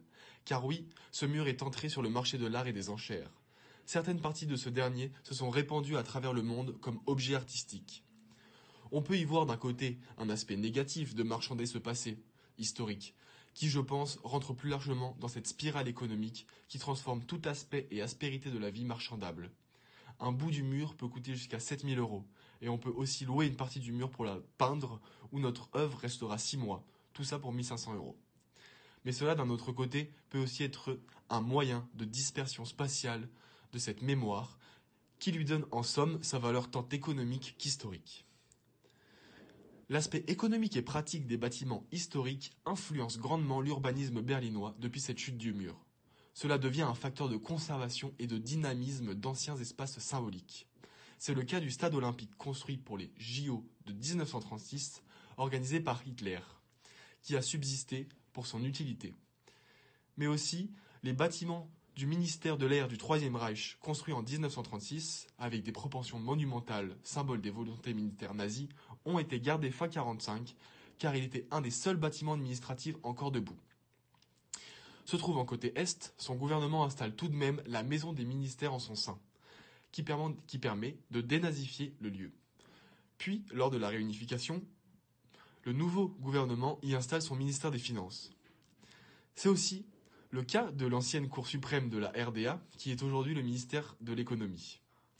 L'évolution de l'urbani- de l'urbanisme, ou plutôt ici sa stagnation, montre bien que certains bâtiments, même gonflés de symboles, peuvent et doivent subsister grâce à leur capacité pratique.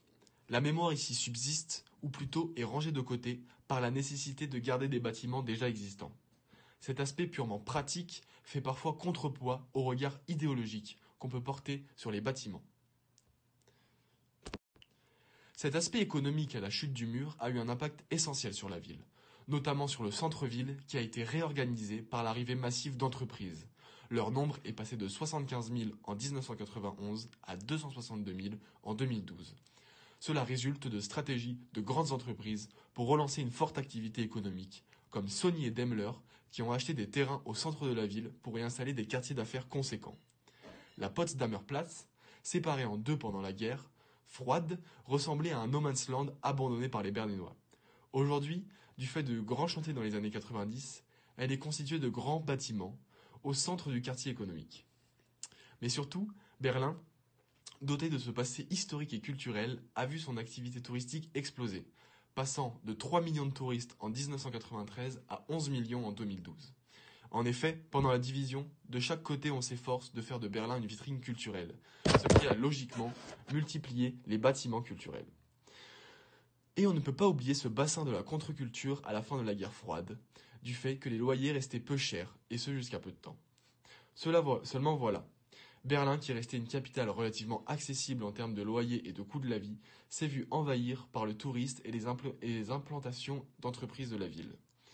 Évidemment, quand l'intérêt culturel, économique d'un lieu augmente, les espaces se gentrifient et sont me- menacés par leur valeur économique. C'est le cas d'un squat d'artistes du foisonnement post-soviétique dans l'est de la ville, le Raugelande, où toutes sortes d'activités artistiques se réunissaient, qui est aujourd'hui en danger par sa destruction pour construire toujours plus de logements et d'entreprises.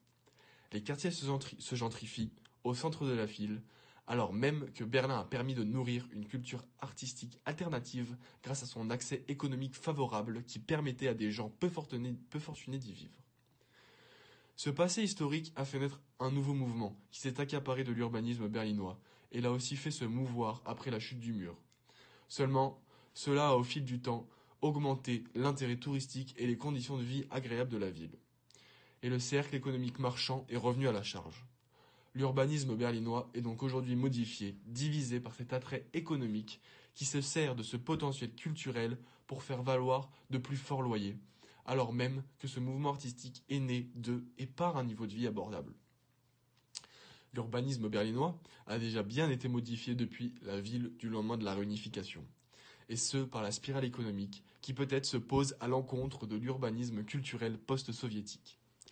Il s'agirait de se questionner sur cette influence économique qui tente de s'accaparer d'un pan culturel et urbain de la ville, qui deviendra historique si les espaces sont engloutis encore pour assouvir le besoin d'ériger des nouveaux logements et entreprises uniformes et creux.